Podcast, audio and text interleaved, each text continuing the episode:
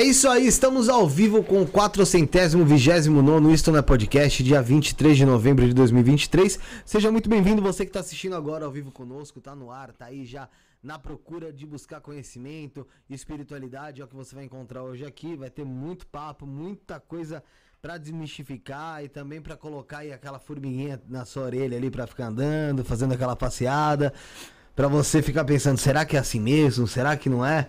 Mas daqui a pouco a gente vai apresentar nosso convidado. Rafael. Boa noite, Felipão. Tamo junto mais uma vez aí. Bruno. Salve, salve, Felipão. Salve todo mundo aí. É isso aí. Tá conosco aqui também o Magog, tá a Marina aqui também.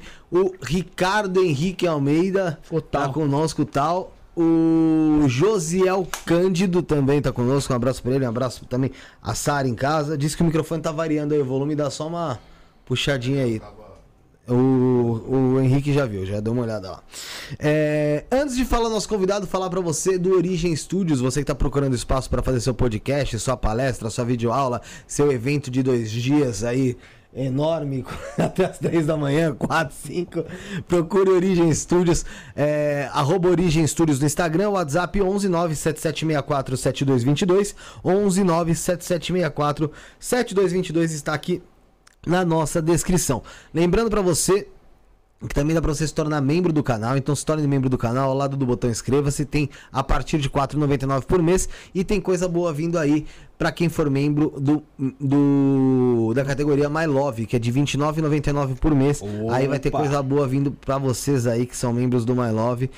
Vai ter conteúdo aí que vocês vão adorar, tenho certeza absoluta, tá bom? A gente vai falar disso aí mais pra frente, em outros programas, a gente vai trabalhar em cima disso, então torne-se membro do canal. E para você que quiser sua pergunta em destaque, mande seu super chat, não esqueça, a partir de 5 reais ela fica em destaque seu super chat aqui. Hoje vai ter sorteio, vai ter bastante coisa interessante, mas antes eu vou apresentar o nosso convidado, que é mais do que especial, Fabrício Caboclo, Papo de Bruxa, seja muito bem-vindo. Agradeço aí a oportunidade Shalom para todos aqueles que estão assistindo Shalom. da vossa casa. Que vocês sejam cobertos pela paz hoje. E vamos falar um pouquinho e vamos falar um pouquinho de Lilith, desmistificar algumas coisas e confirmar outras. E não só disso, você quando fala Shalom já me remete ao judaísmo. Então você. Sim. É, eu sou convertido, fui convertido ao judaísmo, passei 10 anos dentro da comunidade judaica Etzheim, inclusive o meu rabino Rav Esdras Ben Levi, meu mestre de cabala até hoje, ele está assistindo aí, eu queria é, dar um, uma saudação para ele, dizer que é uma honra poder representar o nome dele, representar o nome da cabala e representar o nome também de todo o cenário judaico-ocultista que as pessoas imaginam que judeu não faz magia. É, a gente vai dar uma pincelada por isso daí. É, o pessoal aqui mandando já um abraço para você no chat. O, a Diana falando, eu tenho que também falar, no, novamente parabenizar quem tá aqui, que o Magog tá aqui, o Frater Magog. Aparece aqui, Magog, vem cá. Aparece, Marina, Marina. Aparece também aqui. Agora pressão, pressão. Vem aqui, Marina, também. A Marina que, que fez parte também do evento. A gente tem que, que saudar eles, que foi um evento maravilhoso. Tá ali o Encontro Nacional de Ocultistas do Brasil, que teve aqui no último dia 17, 18 de novembro, tá, galera? Para quem não, não assistiu, não sabe do que tô falando, não sei como ainda, procura depois no canal Ocultismo por, por Frater Magog. Tem lá uma série de palestras que foram feitas do dia 17 ao dia 18. E tenho certeza que você vai se encaixar não só com uma, como com várias que estavam lá. E se preparem que o 2024 tá por vir também, tá?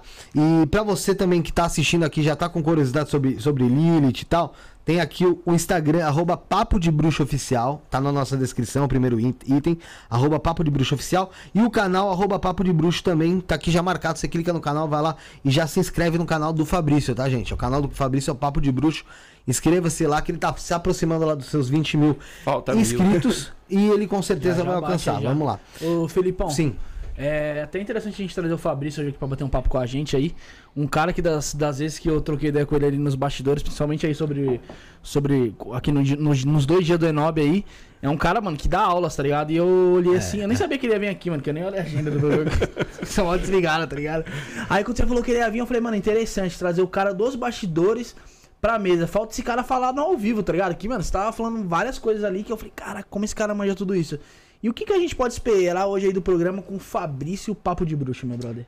Ah, o primeiro ponto que eu venho trazer é a desmitificação, porque você ouve muito as pessoas baterem em cima do que homem não cultua Lilith, por diversos fatores e as pessoas elas não buscam as fontes históricas, né? Elas bebem ali da, das fontes alguma coisa ali do Midrash, alguma coisa uhum. mencionado no Zorra, no alfabeto de Benzirá, mas existe todo um movimento que criou esse mito sobre Lilith. Então, é, você ouve, a primeira coisa que você vai ouvir de, de alguns grupos e que, é, que Lilith, ela. Homem não pode cultuar Lilith. É. Né? Essa é a primeira coisa, é a coisa uhum. mais comum que você Sim. escuta. A segunda coisa mais comum é que quando um homem casado cultua Lilith, o casamento dele vai se destruir ou ele vai mudar a sua orientação sexual. Né? Acho que vocês já ouviram esse, já, tipo, já. É, esse tipo de falácia. E uma coisa interessante, eu já começo por aqui. Sou casado, muito bem casado há 13 anos. Sou pai de cinco meninas. Minha esposa é sacerdotisa de Lilith. Nós fazemos. É a Hillary. A Hillary. Mandar um, um abraço para ela, ela. Tá aqui no chat. E é, nós fazemos várias, vários rituais juntos para várias áreas da vida, porque Lilith também não é só a deusa do, da sensualidade, da sexualidade. Você pode trabalhar várias faces de Lilith, assim como qualquer outra deidade as pessoas têm muito isso de colocar a deidade dentro de uma caixinha de sapato e falar assim: olha, tu só serve para isso. E não é bem assim. Quando você conhece a profundidade de Lilith, que a gente vai já começar a falar disso, você vê que você está olhando muitas vezes só a ponta de um iceberg. Então, o, o primeiro ponto que eu quero falar é sobre a queda dos personagens, a queda das máscaras. Quando você se aproxima de Lilith, não é que Lilith vai fazer você mudar a sua orientação sexual. Uhum. Não é que Lilith vai fazer você ser uma pessoa com uma sexualidade voraz, uma devoradora de homens. Lilith apenas tira de você aquilo que está lá dentro, aquilo que está dentro de você. É o cara, o cara que ele quer ser, quer ser gay e não, e não, não é, ele vai Exato. ser, né? Exatamente. Então, às vezes a pessoa fala assim: ah, começou a cultuar Lilith e se declarou homossexual. Primeiro, que orientação sexual não se muda. Você nasce aquilo e você, às vezes, só precisa, por todo o aspecto social, o aspecto da, da nossa sociedade hoje, né? do preconceito, da questão do patriarcado que nós vamos abordar, é, você leva tempo para sair desse armário. E Lilith, ela te dá esse empurrão. Ela faz com que você enxergue quem você é de fato, de dentro. Ela traz a tua sombra que está lá dentro para fora, para que você olhe para ela. Então, não existe essa de você se tornar é, uma pessoa devassa, mudar a sua orientação sexual. Muitas vezes você já tem uma certa inclinação à devassidão. Lilith vai colocar isso para fora. E por que, que ela faz isso? Para que você possa trabalhar essa sombra para que você possa fazer com que isso fique de certa forma amigável, porque qualquer, e eu já começo por aqui, qualquer idiota passa uma vida inteira enfrentando seus monstros. Cabala ensina que o sábio é aquele que olha para sua escuridão, a abraça e entende que ela faz parte da natureza dele. Assim como o sol nasce e se põe todos os dias para que a lua venha com seu esplendor, assim é a sombra. É interessante você a gente falar desse aspecto de luz e sombra, porque muita gente fala muito uma coisa: a luz vence a sombra. E isso é, é falácia. Só é você olhar os buracos negros. Eles engolem a luz o Sim. tempo todo. Eu só tenho uma percepção de que eu preciso de luz se primeiro eu compreender a minha sombra.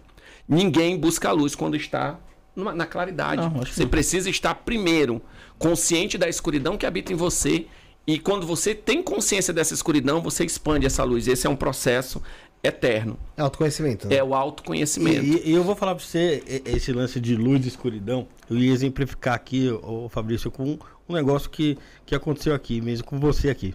Cara, da última vez que, você, que a gente se encontrou aqui, foi no momento ali que tava meio escuridão aqui no estúdio ali, né, cara? Conturbado. Tava meio conturbado. E Fabrício, naquele dia lá, eu cheguei e falei aqui que tinha adotado um, um, uma cachorrinha, né? Que foi, foi a minha cachorrinha Diana. E aí eu cheguei aqui, falei, mostrei a foto para todo mundo, mostrei pro Fabrício, eu falei, pô, Fabrício, tá, o Fabrício falou que gostava de bicho pra caramba, cheguei e falei pra ele assim, é, então, adotei o cachorrinho, levei um pacote de ração lá, tô di direcionando para doar os cachorrinhos, agora só falta castrar a cachorra lá, que tá complicado lá, que é a mãe dos cachorros. O Fabrício chegou pra mim e falou assim, quanto que é pra castrar a cachorra lá? Pô, em três dias já, eh, já tava a cachorra lá no, no hospital veterinário, fez a, a castração e, e tá bem pra caramba. É, existe um ensinamento profundo da Cabala que diz assim: aquele que pode fazer o bem e não faz, peca. E outra Cara, coisa interessante. As pessoas sempre falam assim: ah, você trabalha com Lilith, então você é mal, você é o sangue escorrendo aqui, tem que se vestir de preto. E você é mal quando há- há uma necessidade de você colocar Marte para fora. Quando há uma necessidade de você trabalhar Gevurah, que é o aspecto da ação, da guerra, do fazer. Mas o interessante é que, na mesma linha da Cabala, onde está Gevurah, existe Hesed. E o que, é que nós aprendemos com isso? Hesed e Gevurah na mesma linha significa que você não pode ser demasiadamente bom, mas você também não pode ser demasiadamente alguém da guerra o tempo todo. Existe um contraponto. Quando você encontra esse contraponto, você consegue acessar da At para baixo e você consegue acessar em cima de Hesed, você vai conseguir chegar até a coroa, Malhut, entendeu? Subindo pelo caminho do raio, tá? E voltando ainda esse contraponto de Lilith, como a gente está falando da desmistificação, outra coisa que as pessoas falam muito sobre Lilith, que Lilith só trabalha amor, sexualidade, tá? Amarração, né? O pessoal fala muito de amarração, não que ela não faça isso, tá? Fala sobre empoderamento feminino. Exato. E aí, um ponto bem lembrado, ela trabalha também tudo isso. Nós vamos abordar daqui a pouquinho. Se eu lembrar, tá, gente? Eu tenho TDAH, então às vezes eu, eu, eu, eu tenho uns- um, É normal, eu pô. fujo também. do assunto aí vocês me tra- trazem de volta. É, mas o que, que é o empoderamento? Ah, quando as pessoas falam sobre empoderar-se, elas acreditam que o empoderar é você ou diminuir ou enfrentar o sagrado masculino. Sendo que, assim como existe a luz e as sombras, existe a polaridade masculina e a polaridade feminina. A polaridade masculina e a feminina ela tem dois papéis importantes. A coluna da esquerda da árvore da vida é a coluna do acolhimento. A coluna da direita é a coluna do, da ação, do enfrentamento. E uma coisa interessante dentro disso é que a coluna do pai tem o papel de te ensinar a enfrentar, te empurra para a vida. Mas é a coluna do feminino que te abraça. Então, quando eu tenho desequilíbrios nessa coluna, eu tendo a atrair pessoas que estão com esse mesmo nível de desequilíbrio. Então, eu tenho que trabalhar. E aqui vale ressaltar que eu não estou falando, pessoal, de orientação sexual. Eu estou falando de energia. Vai existir ri- rituais em que eu vou precisar trabalhar o quê? O esplendor, Tiferet, a beleza, a organização. E isso é um aspecto feminino. Por exemplo, quando eu olho aqui o ambiente, nós temos aqui a decoração, nós temos a mesa, o aspecto feminino. Mas para que isso pudesse ser realizado, nós precisamos do quê? Nós precisamos da ação. E a ação é masculina. E não existe um maior do que o outro. E uma coisa que eu quero deixar bem claro aqui é que tanto o feminino precisa do masculino sarado, como o masculino precisa do feminino. Tá? E os dois têm a mesma altura, o mesmo nível, porém cumprindo papéis diferentes. A mesma importância. A mesma importância. Então, ô, Fabrício, a gente pode dizer que aquela pessoa lá que, pô, tem gente que fala assim, pô, eu tenho dedo podre, eu só arrumo um cara que, que é violento, um cara que, que quer, quer me Cara que deixar pra presta. baixo e tal. É, é porque ela tem um desequilíbrio ali que, que Exatamente. tá fazendo ela atrair esse tipo de pessoa. ali. o- Mas realmente ela tem um dedo podre. então. O que que acontece? Ela tá vibrando geralmente em oitavas mais baixas. É, os deuses, eles sempre vão trazer para você, independente da deidade que tu cultue, eles sempre vão trazer para você exatamente aquilo que você acha que você merece. Então, voltando a esse ponto do empoderamento, o que, que é o empoderar-se? É primeiro eu trabalhar em mim. Não é eu mudar minha aparência, eu mudar meu pensamento para agradar o outro, ou para enfrentar, ou para provar que eu sou melhor do que o outro. É eu mudar por mim, para que eu consiga me olhar e me aceitar. No momento em que eu me aceito, eu recebo do universo melhor. A Cabala nos ensina que não se enche uma taça que já está cheia. Se eu tenho uma taça onde eu sempre estou aceitando do universo o cara que me espanca, o cara que não me respeita, o cara que é agressivo, o cara que não me honra, o universo vai dizer assim: ele está satisfeito com isso, então continue enviando. No momento em que eu com- começo a esvaziar essa taça, dizer o não, não, não é isso mais que eu quero para mim, e passe o tempo que passar, não é esse o tipo de ação que eu quero na minha vida, o que, que vai acontecer? O universo entende que aquilo não me cabe mais. E aí ele começa a mudar a vibração e ele começa a trabalhar em oitavas mais altas para que eu receba o melhor disso. E a gente vê dentro disso uma coisa muito comum, que vai de totalmente fora do que realmente Lilith é. As pessoas falam: "Ah, porque Lilith, ela dentro do mito de Adão, ela quis enfrentar o homem". Não. Lilith apenas observou que tanto ela como o homem, né, que é Adam, eles vinham do mesmo barro. Eles eram feitos da mesma matéria, no mesmo dia, nem maior e nem menor. Fabrício, onde é que está isso? É simples. Quando tá lá no Taná, Taná para quem não sabe é o Antigo Testamento, conhecido aí como a, o Antigo Testamento, diz o seguinte, que Deus criou todos os animais, macho e fêmea o criou. Sim. E quando ele fala criou todos os seres macho e fêmea, nesse processo, isso vai estar tá no Zorra, isso tem essas explicações no Talmud, nós estamos aqui falando um pouquinho dentro da parte judaica da coisa, porque tem a parte mais para trás. Ele está dizendo que ele criou todos os seres. Mas lá na frente tu vai ler que Adão cai em um profundo sono e da sua costela ele cria Eva. E Adão diz o seguinte: essa agora, essa agora, uma questão de semântica, é realmente carne da minha carne osso do meu osso. Essa agora, ou seja, ele estava se referindo a uma ação que aconteceu no agora. Porque na ação anterior não era carne da carne dele, nem osso do osso dele. Eram dois seres vindo do barro. E olha só que interessante o que a Cabala ensina. As pessoas pensam que Adão e Eva, é, é, Lilith e Adam, eles foram feitos separados. Não. Uhum. Eles foram criados no mesmo ser. A luz e a escuridão, o masculino e o feminino. E eles são separados. Existe ali uma dicotomia e eles se separam. Dessa separação, sagrado se separa o sagrado masculino do feminino, para que lá na frente eles possam se alinhar. Porém, Lilith observa, e aí nós já vemos os primeiros indícios de toda a filosofia patriarcal, ela, ela observa que Adão queria ficar por cima. Isso não é apenas ali no, no, no, na, no ato sexual, sexual é. é. isso é uma metáfora em que Adão estava se sentindo superior a Lilith na superioridade. E ela, por não aceitar isso, porque ela não queria ser maior do que ele, mas ela queria ser igual. Porque os animais, o macho e a fêmea, todos os outros seres eram iguais. Ela quer ser igual. Mas hoje se prega que o empoderamento é a mulher ser maior, é a mulher querer ser mais, e não é. Nem o homem pode ser maior do que a mulher.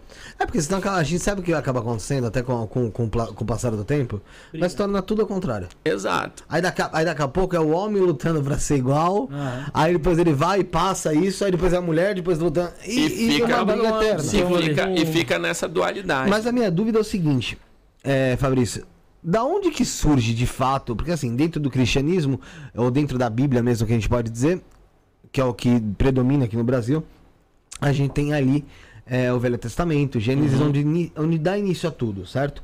É, mas dentro do, do, da, do, da experiência judaica, ou até mesmo de estudos mais aprofundados, de onde surge essa questão de Adão, Eva, Lilith?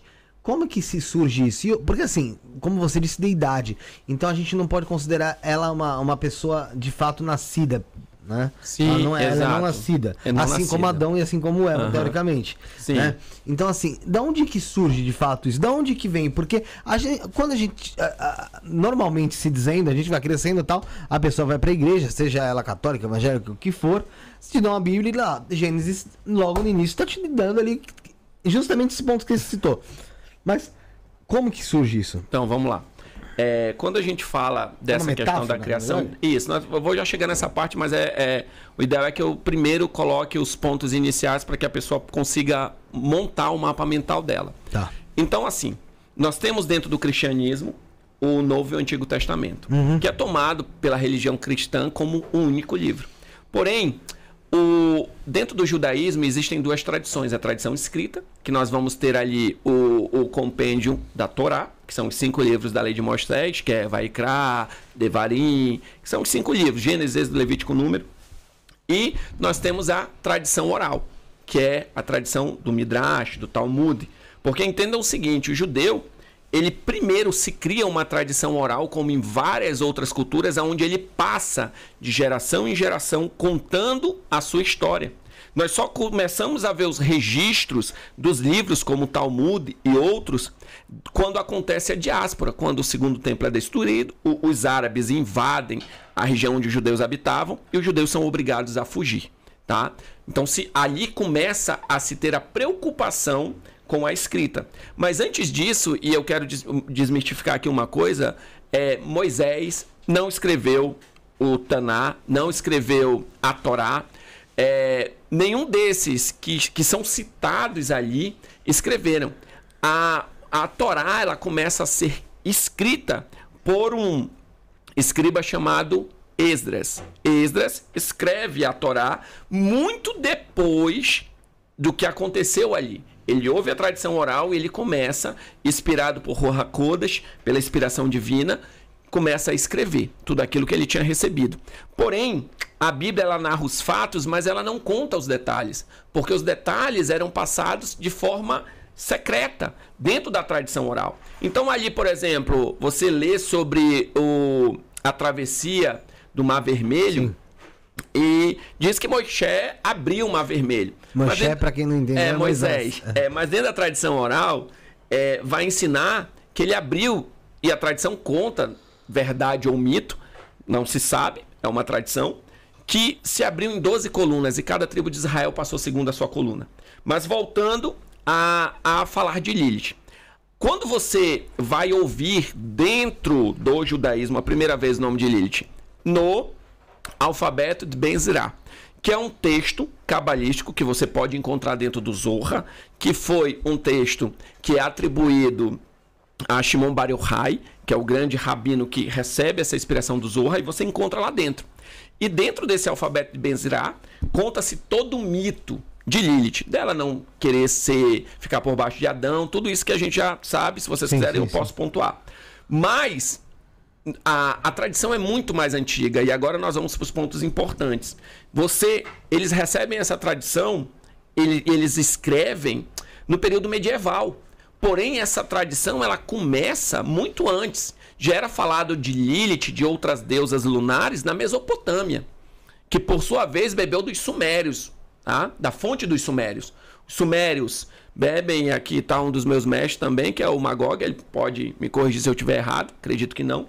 Os Sumérios, eles falam dessa tradição, os mesopotâmios bebem, mas também tem os assírios, os babilônicos, todos eles eram politeístas. E o que, que acontece de interessante? Dentro de tudo isso, Lilith é citada. Tá? Existe aí o relevo Born, que é atribuído a um desenho, uma escultura mesopotâmica, que alguns atribuem a Ista, outros a Lilith, mas são deusas do sagrado feminino, era muito comum. E aí, olha só que interessante. O nome Lilith, que é o nome que nós temos hoje, a fonética dele vem do nome Lilu.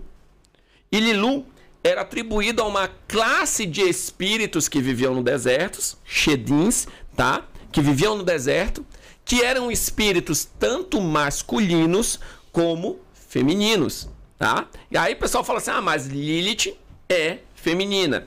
Lilith é energia. Logo por ela ser energia, ela se manifesta comumente como uma energia feminina, por ser lunar. Mas ela pode também se manifestar com aspectos de energia de ação. Porque quando eu pego Marte, Marte é uma energia de ação.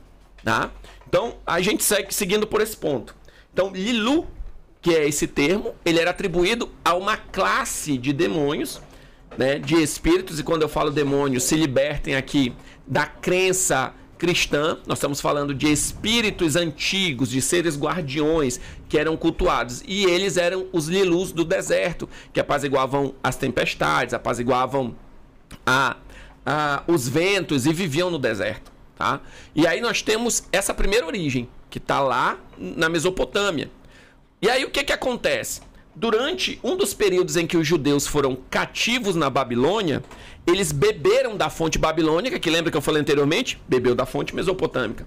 E existia uma grande preocupação com os rabinos da época para que os judeus não se inclinassem à idolatria, ao culto a deuses que não fosse Odrevavri, tá? Que eles não se inclinassem a esse culto. E aí surge essa mistificação para que os judeus não se inclinassem, surge um mito de que Lilith mata criança. Minhas cinco filhas estão vivas, tudinho, até hoje. de que Lilith fazia com que os homens tivessem as poluições noturnas, que são as Ejaculações. no meio da, é, que eu não sei se posso falar aqui, seriam Pode, isso. gozo, E porra. o- isso. E que as mulheres também, tá? Por quê? Porque é dito, era dito, que o povo começava a se inclinar, e você vê profetas como Ezequiel falando isso, dessa inclinação, que era uma inclinação natural. O povo judeu, tá? Que antes eram os israelitas, eles começam a, a adorar um único Deus depois da saída do deserto, que é Yod-Re, Vav-Re, ou é aquele que se apresenta como Ani-Re, sou o que eu sou, que se apresentou para Moshe. Mas antes disso, eles viviam numa religião em que o culto politeísta era normal. Até hoje, se você for em Israel, você vai encontrar em algumas regiões altares que são a Ista, são a Astarot e ao mesmo tempo são ao deus abrâmico, tudo separadinho em um, o mesmo lugar. E aí vocês perguntam, tá, e de onde começa, eu não sei se eu estou conseguindo ser claro, Tá. de onde começa essa questão de que Lilith não, é, ela persegue crianças, isso começa no patriarcado. tá? porque era importante para o patriarcado da época que não houvesse nenhum tipo de mistura dos judeus, dos israelitas, que até então ainda não eram judeus, dos israelitas, que os, o- o- eles não se misturassem com a cultura dos outros povos, porque fazia parte dos mandamentos, mitzvot, que eram ensinadas. Tu se mantém separado ali, entendeu? E aí se cria toda essa mística. E aí, voltando ainda lá atrás, quando se cria esse mito de Adão, e até por isso que até hoje os meninos, homens, eles demoram um certo tempo para que o cabelo seja cortado, e o nome deles não é pronunciado até o oitavo dia de nascido. Pra quê? Porque eles tinham um mito que se pronunciasse o nome do filho homem, ele poderia ser morto por um Lilu, por um espírito do deserto, por um Shedim, entendeu? Então tem isso aí. Mas quem conta um conto aumenta, Aumenta um um ponto. ponto, claro. Isso é, é- é bem interessante de falar aqui. Mas vamos lá. E aí, voltando nisso, nós temos aí ainda uma segunda tese que é defendida, que é a tese da Sofia caída, que Lilith é da arte, a esfera desce, e aí isso é um ou- outro rolê cabalístico, a gente pode falar isso em outro momento, ou o meu Rav, quando vier aqui, pode explicar melhor. Mas nós, é, é, nós falan- falamos ainda do sagrado masculino e do feminino, então entenda o seguinte, é um mito. Então existe um, um midrashinho. O que, é um midrashinho? É um segredinho, é algo, uma revelação ali. E a grande revelação desse midrashinho vai falar dos aeons, das eras. Então entenda o seguinte: o masculino e o feminino nascem juntos. A era matriarcal e patriarcal elas tinham o mesmo nível, nasceram juntas. Porém, em um determinado momento, o patriarcado, Adam, quis dominar sobre Lilith e Lilith não aceitou. Então nós falamos dentro desse mito, isso é uma menção também a um período em que o patriarcado domina o matriarcado e o matriarcado quase morre. E nós vemos várias deusas que quase desapareceram. Ista é uma delas. Né? No, no início da Bíblia se falava de um deus masculino e de uma deusa feminina. E logo após isso, você só ouve falar no patriarcado de um deus masculino. Continuando.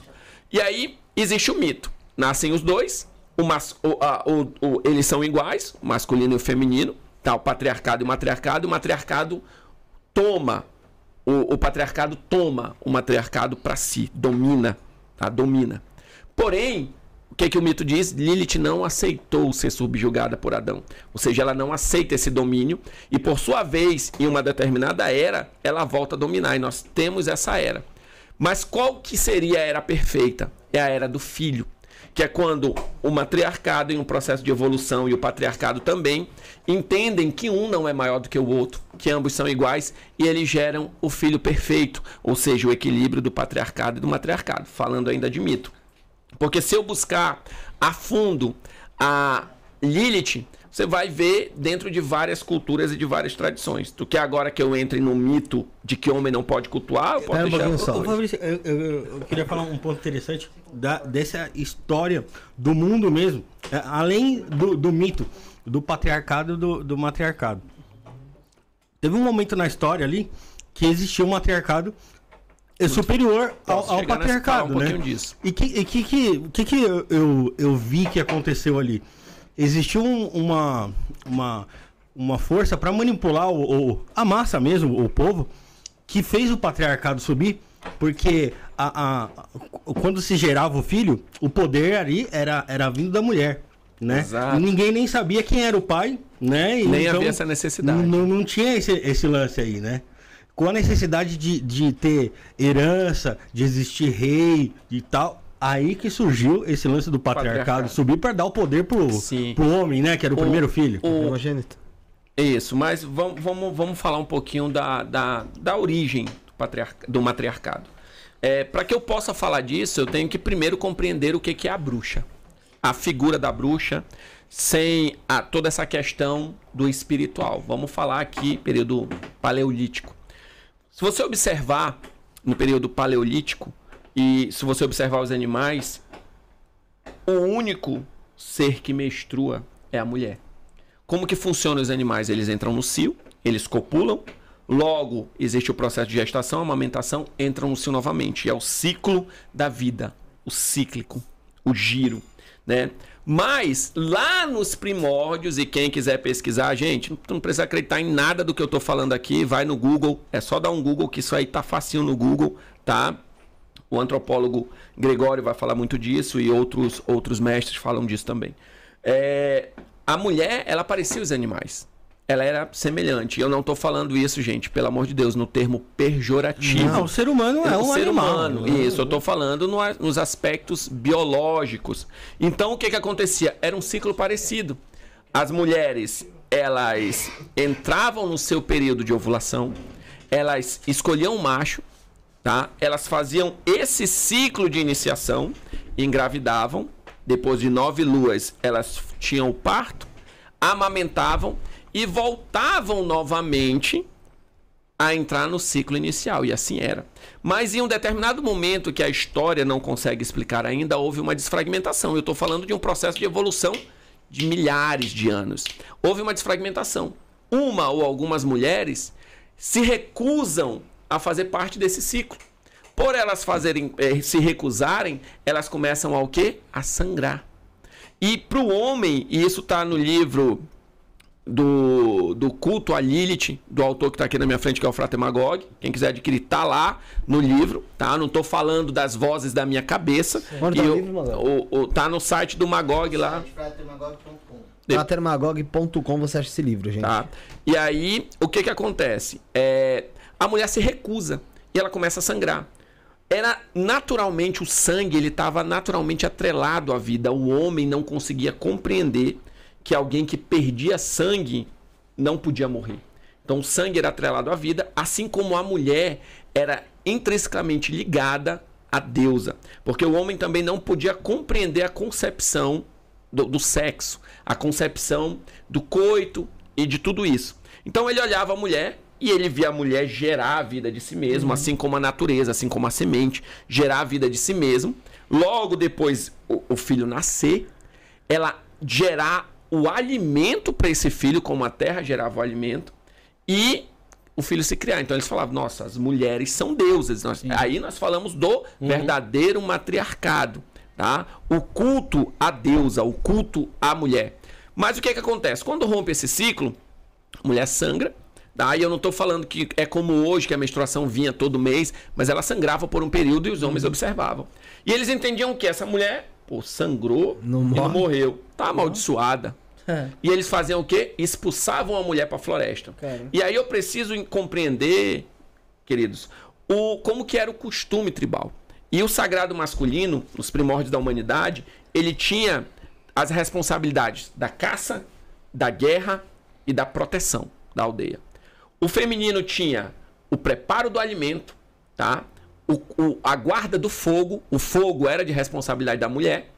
E o que? O uso das ervas, o, o uso dos alimentos, dos cozimentos e cuidar da prole. A manipulação ali. A manipulação. Essa mulher. Ah, Fábio, de onde que tu tá tirando isso? O livro de Enoque. A- As mulheres que receberam a manipulação das ervas dos anjos, dos guardiões que caíram. Mas isso aí daqui a pouco a gente fala. Voltando aqui, foi só o TDAH gritando. É, vo- voltando aqui. Então, essa mulher é expulsa para a floresta. E ela não tem o domínio da caça.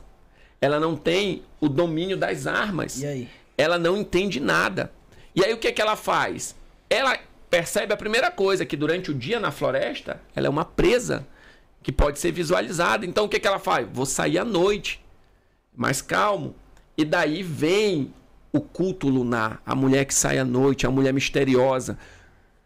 Tá ficando interessante, né? Mas aí tem outra coisa, como que eu vou me alimentar? É. Por observação, tentativa e erro, e muitas morreram nesse processo. Porque quem conhece a Amazônia, eu sou de Manaus, sabe que existem plantas extremamente parecidas e frutos que um tu come e te- tu vive, outro tu come e Um tchau. mata tua fome e outro É, te mata. Outro te mata.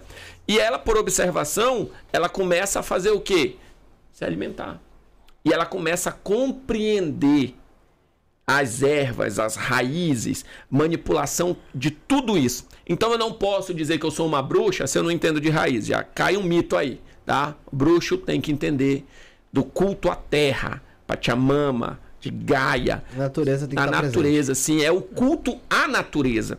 tá? O xamanismo vai ensinar muito isso. Ah, Até o que eu perguntei uma vez aqui pro pai Elcio, falei pra ele se a Umbanda continuaria sendo Umbanda se, se a natureza se acabasse, fosse acabando.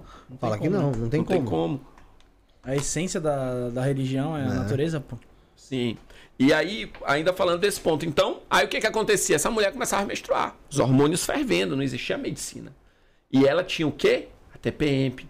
E a TPM fala da bruxa feroz, brava, que sai da floresta à noite e, e, e, e pega a criança, esse tipo de mito, né? Que quando alguém tenta se aproximar, ela taca pedra, ela tá nesse estado. Porém, depois que a quando a mulher chega nesse período, é, ela tá num processo de morte. É a lua minguando, lembra dos ciclos das Sim. luas? E depois que ela passa esse período e ela sangra, é a lua cheia, ela renascendo na sua plenitude. E aí nós temos a imagem da bruxa que renasce. Entendeu? Então, toda essa observação faz com que a mulher seja chamada de bruxa, aquela que vive ali separada. E daí existe todo esse período do matriarcado. Porém, o que, que acontece? As sociedades se estabelecem, os pequenos grupos, né, as tribos, que sempre eram de forma circular. Por isso que quando tu olha as, as cidades antigas, elas têm muito um formato circular. Isso vem do quê? Era frio. Nós estamos falando de períodos de extremo frio. E o- nesse período, o homem não sabia ainda produzir o fogo. Ele fazia o quê? Esperava a natureza. É, queimou, um caiu um raio, ele pegava aquele fogo, Aproveita, filho. levava, acendia a fogueira e quem cuidava da fogueira? A mulher. A mulher. Por isso a mulher é detentora do fogo. Por isso que no Shabat, isso é uma tradição muito mais antiga, são as mulheres que acendem a vela do Shabat. São elas que têm essa honra. O homem só acende uma vela do Shabat se não tiver ninguém, porque precisa se celebrar o Shabat. Fora isso, o sábado, tá? É, fora isso é a mulher. Se Entendeu? tiver uma mulher ali, vai ser a mulher. É ela, é ela. É ela que tem que acender. Então ela vai fazer as bênçãos e ela acende o fogo. E você vê isso em várias outras tradições. E aí, fazendo isso, o fogo, a fogueira no meio, ao redor, as cabanas, para que todos recebessem daquele calor. E as mulheres revezam entre si para alimentar isso. E aí, o patriarcado começa a ver o matriarcado ficando muito forte. E começa a falar: peraí, nós estamos montando sociedades, estamos se organizando. Já começa a se ter um pouco de ciência. E ele começa a compreender que se a mulher não tem o masculino, o homem, não nasce a criança. Porque a bruxa não conseguia gerar a vida. Sozinha. Por isso que ela, ele dizia que ela estava amaldiçoada, ela não gerava vida mais. Está amaldiçoada. E aí ele fala: opa, então a mulher gera, mas o homem planta a semente. Tá? A semente é masculina. É o homem que planta, mas a mulher que gera. E daí nós temos aí todo o mito da, da bruxa, e aí vai, as sociedades se formam, e aí o patriarcado começa a ganhar força. E aí o patriarcado ganha força por quê? Porque eles precisam crescer, expandir. O, o patriarcado, ele conquista. Por isso que quando tu, tu conhece uma mulher, tu fala o quê? Eu tenho que conquistar essa mulher. é o masculino conquista, irmão. O masculino é o falo, entendeu? O masculino enfrenta, o masculino guerreia. Né? O masculino não seduz, tá? O masculino conquista. Ou vocês são sedutores? Nem- eu, nem um eu, pouco, mas nós- eu ô, sou Fabrício, bruto, sou eu não fiz nem barba, eu não fiz. Você vê, você vê o homem como naturalmente, então, não monogâmico? Pode conquistar várias mulheres? Vamos lá, vamos falar de mundo animal que vocês querem botar uma em mim já de começo, mas vamos lá. É porque na natureza a maioria dos animais não são monogâmicos. Antes de né? você responder isso, Fabrício, Várias. eu tenho que falar que vai ter sorteio aqui hoje. Isso, vai, manda Tá? brasa. Agradecer aí, ó, pessoal do Espaço Místico, Paulinho. Paulinho e o. disponibilizou pra gente aqui, ó, essa coruja e também esse Caldeirãozinho. caldeirãozinho. E você pode falar um pouco melhor, né, Fabrício?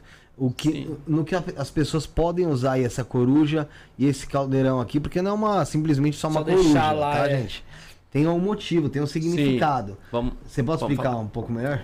É, é, é, isso aqui é um Obrigado, caldeirão. Paulinho, pessoal do é, Espaço Místico. Show de bola, hein? Obrigadão, Paulinho. Um abraço pra Qual é o você. site? um abraço tá pro Alexandre. Tá. Já não quer falar da mochila também vai falar depois? Já pode me mostrar. Cadê, ó? Qual que é o Cadê? site do, do Paulinho? Paulinho ó? do Espaço Místico. É www.espacomístico.com.br. É, Aqui, espacomístico.com.br. Vai ser sorteado também essa mochila, que o pessoal também mandou. Aí foi o pessoal de lá também do, do Espaço Sim, Místico. Espaço Místico. Foi o Alexandre, sócio do Paulinho, que mandou. Alexandre mandou, Mandou um abraço ó. pra vocês também. Um abraço aí, Alexandre. Obrigado aí pela confiança, pelo trabalho. E também vai ser sorteado Duas consultas de tarô. duas consultas de tarô, porque, pra quem não sabe, ele também é Sou tarólogo. bruxo, tarólogo, É, o- cabalista e terapeuta é, de constelação familiar e terapeuta sistêmico xamânico. Então, pra quem quiser participar da desse sorteio. Cinco, então. Oi? Sim. São Sorteios. cinco sorteios. É, Pix a partir de 10 reais no 11977647222. 11977647222. O Bruno vai colocar no chat, tá? É, vai fixar aí. Tem na nossa descrição. Acho que o Rick já jogou na tela. Tá na tela aí. Você faz o Pix e tá participando aí do sorteio. A partir de 10 reais são cinco, são cinco prêmios: a mochila, o caldeirão, a coruja e duas consultas de tarô com o Fabrício, que é sensacional. Gente, vocês vão ver. Vocês vão ver. Então, é, nós A gente vai falar mais paramos, sobre isso nós paramos Eu sobre vou- Você tava falando sobre? mono- monogamia. Isso, segura aqui. Antes de falar disso, eu vou soltar um, um dos nossos colaboradores, até pra gente arrumar em relação ao tempo. É, posso soltar a Matildes aí, o, o, o Rick? Vamos, daqui dois minutinhos a gente tá de volta. Ritual coletivo de Lilith. Mulheres, chegou a hora de se libertarem e se empoderarem. Venham participar do nosso ritual coletivo de Lilith. Esse ritual poderoso é exclusivo para mulheres que buscam crescimento, empoderamento, atração, destaque, poder, ascensão, cura de feridas, traumas e relações abusivas. Se você quer melhorar a sua sexualidade, sua autoestima e seu amor próprio, esse ritual é para você. Lilith é a deusa da liberdade e da sexualidade. E através desse ritual, você poderá se conectar com sua energia para encontrar a força e a coragem que precisa para se libertar e crescer. Será uma noite mágica e libertadora. Valor: 165 reais. Pagamento pelo site sacerdotisamatildes.com.br. Não perca a oportunidade de se empoderar e se libertar com a ajuda de Lilith. Participe e junte-se a nós nessa jornada de crescimento e transformação. Ágios. Lilith. Descubra o poder do oráculo da sacerdotisa Matildes e permita que ele seja a bússola do seu caminho. Comece a mudança em sua vida hoje mesmo. O jogo com o oráculo da sacerdotisa oferece uma oportunidade única de buscar respostas diretas e reveladoras. O oráculo responde sobre todas as áreas da sua vida, como qual egrégora você pertence, seus guias espirituais, sua vida amorosa, financeira e o que mais desejar saber. Conheça as opções disponíveis e adquira seu jogo pelo site sacerdotisamatildes.com.br barra consultas. Após efetuar o pagamento, envie o comprovante para nosso WhatsApp 11 94798 27 23, onde escolherá uma data disponível para seu jogo. Não perca mais tempo. Descubra as respostas que você tanto buscou e ilumine seu caminho. É isso aí, galera. Você viu sobre o templo da sacerdotisa Matildes e você que tiver interesse em entrar em contato, lá também tem oráculos, pactuações, tem ritos, tem muita coisa interessante lá. Entre em contato sacerdotisamatildes.com.br, sacerdotisamatildes.com.br ou então através do WhatsApp 11 94798 2723, 11 9 4798 2723. Um grande abraço aí para sacerdotisa Matildes. A gente vai continuar aqui o nosso, o nosso papo, mas antes vou pedir pro antes de falar sobre essa relação da monogamia que o Rafael mencionou, eu vou pedir pro Fabrício explicar é, onde pode ser usado, né, a coruja esse caldeirãozinho aqui, por exemplo, também para quem for, para quem ganhar. É pesadinho o caldeirão, hein? Sim. Vamos lá. É, dentro do culto a Lilith, quando você pega ali o relevo Borne e culto ao, a deusas lunares, é muito é, representado também a coruja. Por quê? Coruja, ela além de ser o símbolo da sabedoria, ela é o símbolo do silêncio. Ela consegue saber com sagacidade onde está a sua presa apenas pelo ouvir, pelo seu sonar. Por isso que a cabeça dela gira quase 360 graus. Então, é um dos elementos obrigatórios. Só um segundinho aqui. Fica tranquilo, volta a câmera aqui. Ô Rick, deixa o pessoal, fala pro pessoal dar o like também, né? Esqueci de falar, dá o like, inscreva-se no canal aí, você que não se inscreveu. E você que tá gostando do papo, já tem o Instagram aqui, ó, do Fabrício, tá aqui na nossa descrição, é o primeiro item, tá? Arroba Papo de Bruxo Oficial, Instagram dele, o canal Papo de Bruxo. Você que não segue, vá seguir, que tá chegando perto dos 20 mil inscritos lá no canal dele, Papo de Bruxo, tá bom?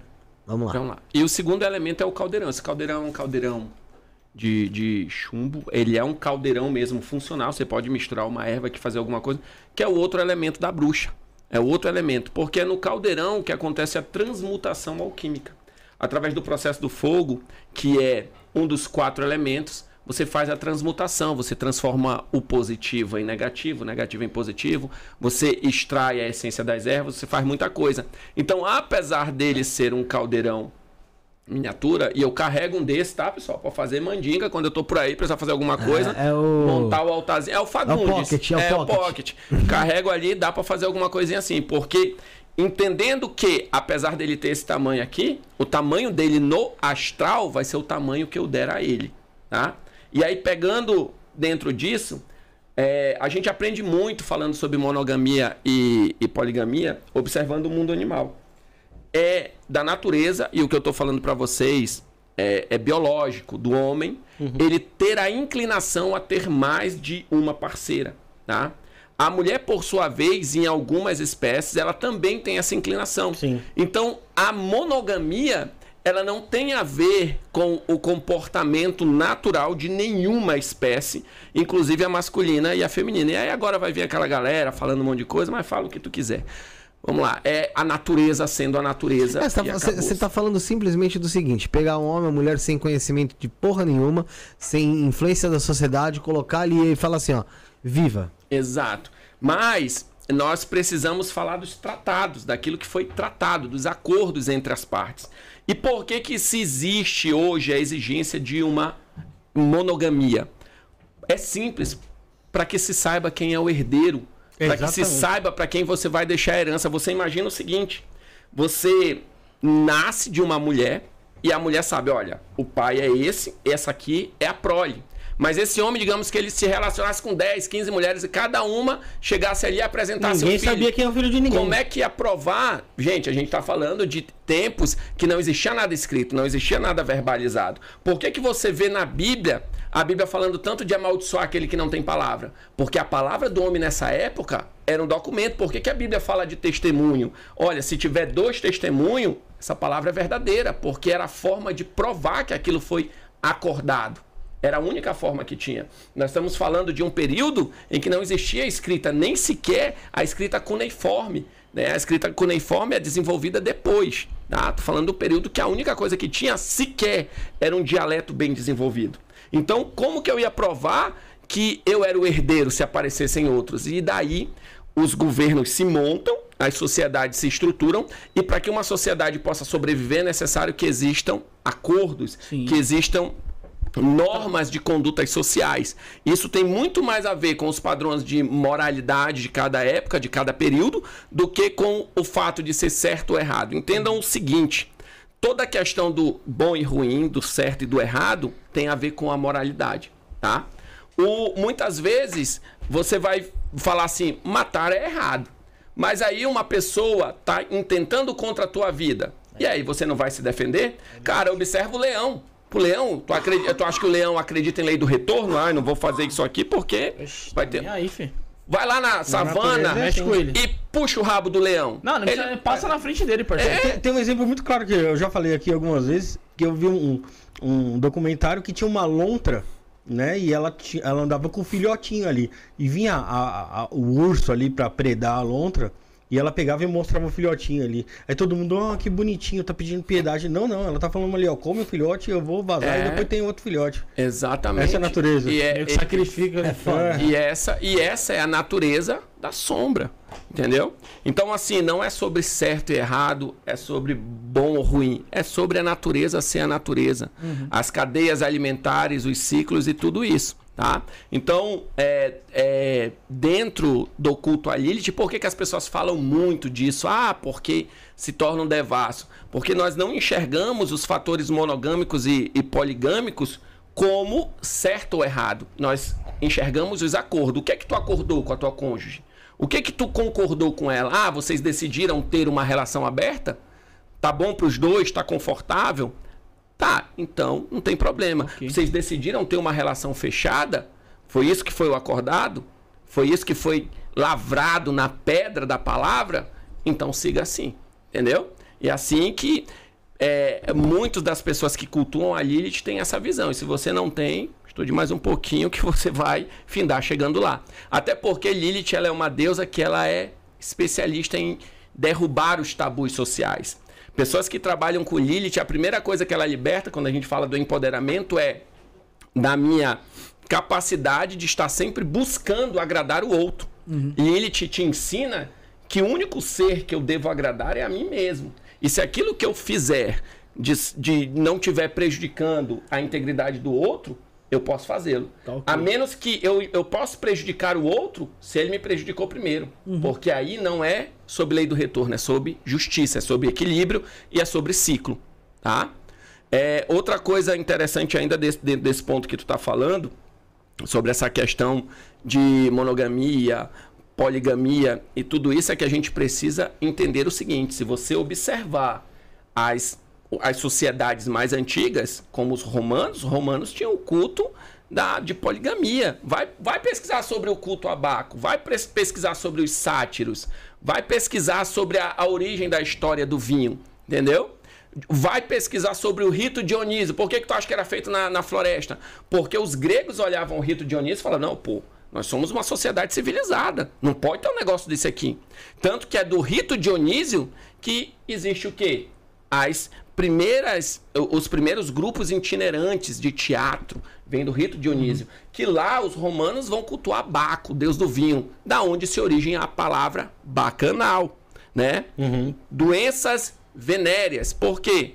As doenças de Vênus, as doenças do prazer, do amor, do culto a Vênus. Então, dentro do, do- do- das sociedades romanas, era muito comum você ser casado com uma mulher. Se você tinha escravos e ela quisesse deitar com um escravo, né? Ela podia deitar. E o homem é a mesma coisa. E para eles fazia parte da cultura. Entendeu? Então tem muito mais a ver com os aspectos temporais e culturais de uma sociedade do que sobre certo e errado. Tá? Tem, tem muitas eh, sociedades aí de, de, de povos originários, de povos antigos, que ah, ah, tem aquele grupo de mulheres e todas elas cuidam daquelas crianças ali e os homens fazem as suas, as suas tarefas e ninguém sabe quem é o filho de Tá quem. tudo bem. Tá tudo certo. Vai pra É assim que funciona pra eles lá, né? É. Ó, uma coisa interessante, pessoal, e agora eu vou falar uma coisa que vai chocar muita gente, mas eu quero dizer aqui que o amor, visto como um sentimento, como uma energia de sentimento, ele não é uma dádiva, nunca foi. Por que, que o cupido tem uma flecha? Tu já viu alguém abençoar o outro dando uma flechada? Diferir. Então vamos lá. Vamos falar de Bíblia? Vamos, vamos falar de Bíblia. Bora. O homem peca contra Deus. Está lá no Antigo Testamento. Quando o homem peca contra Deus, ele é expulso de onde? Do Éden, do paraíso, do lugar. Porque os olhos dele se abrem, ele percebe que ele é como Deus. Por que como Deus? Porque não foi a maçã que foi comida, foi o ato sexual e o homem percebe que ele tem o poder de gerar Pô, vida. é engraçado, porque é uma coisa que eu Né? Foi sempre fruto, falei. pô. Eu sempre falei da. E, e uma coisa que tirei da- do, do meu cu mesmo, não fez tudo ano não. Eu pensei assim. É, Foi um eu, não, é, eu pensei comigo, eu falava, caralho, esse negócio da maçã tá mais pra metáfora, mano. Isso aí foi sexo, Ah, porra. Aí olha só que interessante. O homem é expulso, Deus chega pro homem, pra mulher e fala assim: ele vai abençoar? Não, os dois foram expulsos, ele foi lá amaldiçoar. Porque ele chega e. Olha só o que, que ele fala, e tá na Bíblia, pessoal. Tá? Ele diz o seguinte: pra mulher, ele vira pra mulher e fala: Por quanto pecaste e, e fizeste com que ele comesse do fruto do conhecimento, e tu também comeu dele, o teu desejo, o teu desejo vai ser para ele. O desejo, o amor, o teu desejo vai ser para ele. Ele amaldiçoa o amor. O amor é uma maldição. Por isso que no aspecto natural, a mulher é muito mais emocional do que o homem. Mas ele vira pro homem e ele fala assim: "Por quanto comeste do fruto, por causa de ti eu amaldiçoo a terra. A terra produzirá espinhos e abrolhos". Ele amaldiçoa a terra que o homem pisa, tá? E quando você vai ler ali o, o- a história pré-enoquiana, o, o livro de Enoque diz que a terra sangrava, sangue mesmo, tá? E os homens ficaram é, com essa sede do sangue, mas isso é outro papo. E ele fala outra coisa, ele fala, ei, bonitão, acabou a vida boa pra ti, era pra te estar aqui, dando nome por bichinho, comendo dos frutos, mas tu comeu e não podia, tu vai trabalhar. É, irmão, acabou a moleza, do suor do teu rosto colherás, até que tornes ao pó porque do pó vieste ao pó tornarás. O homem era para ser eterno, o homem não tinha o amor como um sentimento, tá? E o homem não ia precisar trabalhar. Então Deus, Pisou na bola. é, va- ele, o homem vacila, ele coloca o amor como uma pena, ele coloca o trabalho como a segunda pena, ele coloca a morte como a terceira pena. E desde esse dia, desse ciclo, a galera vai agora me esculachar, mas eu tô só apenas sendo um bom aquariano, racional, analítico, com um pouquinho de conhecimento de semântica, tá? O que é que ele faz? O homem vive uma vida inteira buscando o quê? Um amor para chamar de seu. Sim. Ele trabalha a vida inteira para alimentar esse amor. Por isso que o homem doa o tempo todo. É papel do homem, sim, honrar a mulher e tratar ela como uma deusa e acabou-se. E o papel da mulher, como deusa, é dar a esse homem, porque nós vamos diante dos deuses buscar dádivas. É o ciclo natural, irmão. Não estou inventando nada. Vai conversar com os deuses, com os Elohim, não estou inventando nada. Agora tu ficou bolado, né? Tô ligado. Então vamos lá. E aí, no final, o que é que o homem faz? Ele trabalha, trabalha, trabalha e gasta tudo para se livrar do quê? Da morte. Da morte. Como que eu quebro esses ciclos? Quando eu entendo. Morrendo. Não, também. Mas vamos lá. A Gegulu Nechamai, Roda das Almas. Mas vamos lá. Primeiro ciclo eu quebro quando eu entendo que amar é uma escolha. Por que que tu acha que Jesus, ele não diz assim, tu É, tem que tem que sentir o amor. inimigos, ele né? fala assim, ei, bonitão, tu tem que amar, te deu um- é, é, amar o teu inimigo. Ele não tá, querido, ele não tá dizendo que é um sentimento, ele tá te dando uma ordem. Fala, tu tem que amar. Eu quebro esse ciclo quando eu entendo que amor é uma escolha. Eu escolho ou não. E aí nós falamos de empoderamento. O único amor, e eu vou falar isso aqui, o único amor que pode ser trazido de volta em sete dias é o amor próprio. Tá? Existem rituais poderosos para harmonizar relações. Mas nada disso vai funcionar se tu não tiver primeiro amor próprio.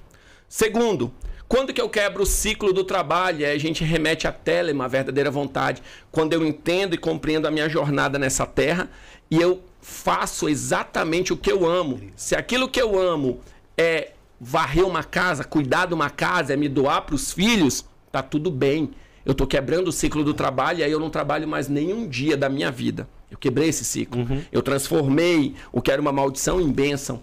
E quando que eu ressignifico a morte? Quando eu entendo que a morte é uma ilusão de Maia. Que nós não morremos, nós apenas saímos de um corpo de matéria, Malhut, mundo da ação, Asiá, e nós vamos para um corpo etérico. A gente não morre. A alma, ela foi criada para ser imortal. Nós não morremos, nós mudamos esse ciclo. Tá? Por isso que dentro do judaísmo se tem o Kadish, que é a- a reza que se faz aos ilutados, para que eles consigam ter essa percepção quando eles estão do outro lado. E quando eu quebro esses três processos e descubro minha verdadeira vontade, é, eu me liberto da necessidade de reencarnar. Eu saio da roda de Sansara, da Gegulu Neshamai, da roda dos ciclos e das encarnações. Entenderam? Então, assim, vamos desmistificar. Esse negócio, ah, eu tô sentindo amor por ti. O que você sente é paixão. A paixão é um dos sentimentos primários do homem, primitivos. O amor, ele é construído. A psicologia ensina que para que se construa amor, você precisa construir primeiro duas coisas: respeito e admiração. Não consegue se construir amor sem respeito e admiração, Sim. tá? Tu, tu lembra do teu pai perguntando para ti: "Meu filho, tu me ama?" Não, ah, não. Não tinha isso. Tu ama teu pai? Lógico. Quantas vezes ele precisou te corrigir do eu? Várias. Amor é construído em cima de respeito e admiração. Mas quem falava isso também, bem Não, parecido, chinelada. era o Hitler. Ele falou isso é bem próximo disso até. Não sei se você, se você já, já viu. É, eu como judeu eu sou bem. Sim, óbvio. Não, mas, mas sim. Eu tô falando assim. Mas, mas Hitler, o, o Reich, ele bebeu muito do ocultismo. Sim. Ele bebeu muito de, de, de fontes como Blavatsky, os hindus e teve acesso a muitos conhecimentos que não se tem hoje, tá? Porque se eu enxergar a Bíblia como o único livro sagrado que conta toda a história da humanidade, a primeira coisa que eu tenho que ignorar é os textos sumérios, que datam de 10 mil anos antes da história do Taná. E lá nos mitos sumérios fala dos Elohims, que visitaram a nossa terra e atribui-se a ele a criação do homem. Eu tenho que já quebrar isso aí. Elas estão no museu lá, para quem quiser examinar. Tá? Olha só que interessante. Bereshit bara Elohim et Hashamai veretzhar et Vavor. Vamos lá. No princípio, Deus criou os céus e a terra. Mas esse Deus, esse Deus, ele é plural. Elohim é um plural. In, tá? Sefirá, Sefirot. Elohim, Elohim, Elohim. É um plural. Então, se entende que existiu um concílio de deuses que criaram. Os cabalistas vão dizer que foram as sefirotes, as manifestações do divino, porque Deus, ele tem 72 nomes. Mas se eu pego o livro de Jó e eu leio a história de Jó, Rachatã se apresenta diante de Deus e ele está reunido, na tradução, com outros deuses. Ele está reunido com esses outros deuses, tratando de algum assunto. E o Shaitan, que é o questionador, porque o judaísmo não acredita na figura do diabo como um, um punidor, tá? Tanto que é o Shaitan, é, Shaitan. traz para Satã. Isso, Shaitan do hebraico é opositor, que nós falamos Satã. Daqui a pouco eu posso falar um pouquinho que isso aí deriva lá de quando os judeus viveram com os persas e tiveram contato com o zoroastrismo. Isso é trazido muito forte quando a, existe o período de Constantinopla e precisa se estabelecer a questão de Tu, se tu for bonzinho, tu tem uma recompensa. Uhum. Se tu for ruinzinho, tu vai ter uma punição política. Mas o vamos lá. O, zoro, o zoroastrismo, né? Sim, o zoroastrismo é, persa. é a religião de Farrukh Bussara. Isso mesmo, olha aí. Tá... Fred Mercury. O homem tá muito afiado. Olha, aqui, pô. É, foi, o número no, number one aqui no Brasil. Number one? Acho que não é não, pô. Ele é, um, é que nem os fãs da Taylor Swift. É. Ah, então, Fred! Então, galera, aqui, ó, quando. Oh, olha aí, ó, agora onde é que eu. Onde é que eu tava quebra, falando, tá mano? Aí tu me eu isso, cara. Não pode ver essas Quebra. Eu tenho que trazer meus caderninhos pra anotar os pontos, porque a TDAH vai longe. Vamos lá. É, Quer mais? Quero. Então, o que que acontece? Se tem se tem essa esse dentro da explicação cabalista, foram as manifestações de 72 nome do divino. Por que que os cabalistas falam isso? Por causa do verbo bará verbo bará do hebraico é criar.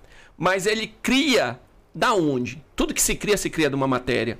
Porém, é, Deus, ele é o único Elohim, tá? E quando eu falo Deus, pessoal, não estou me referindo ao aspecto cristão ou judaico de Deus. Uhum. Eu estou me referindo ao aspecto da energia da criação que criou todas as coisas partindo do nada. E Bará fala aquele que cria a partir do nada. É o verbo que se utiliza para o que cria a partir do nada, tá?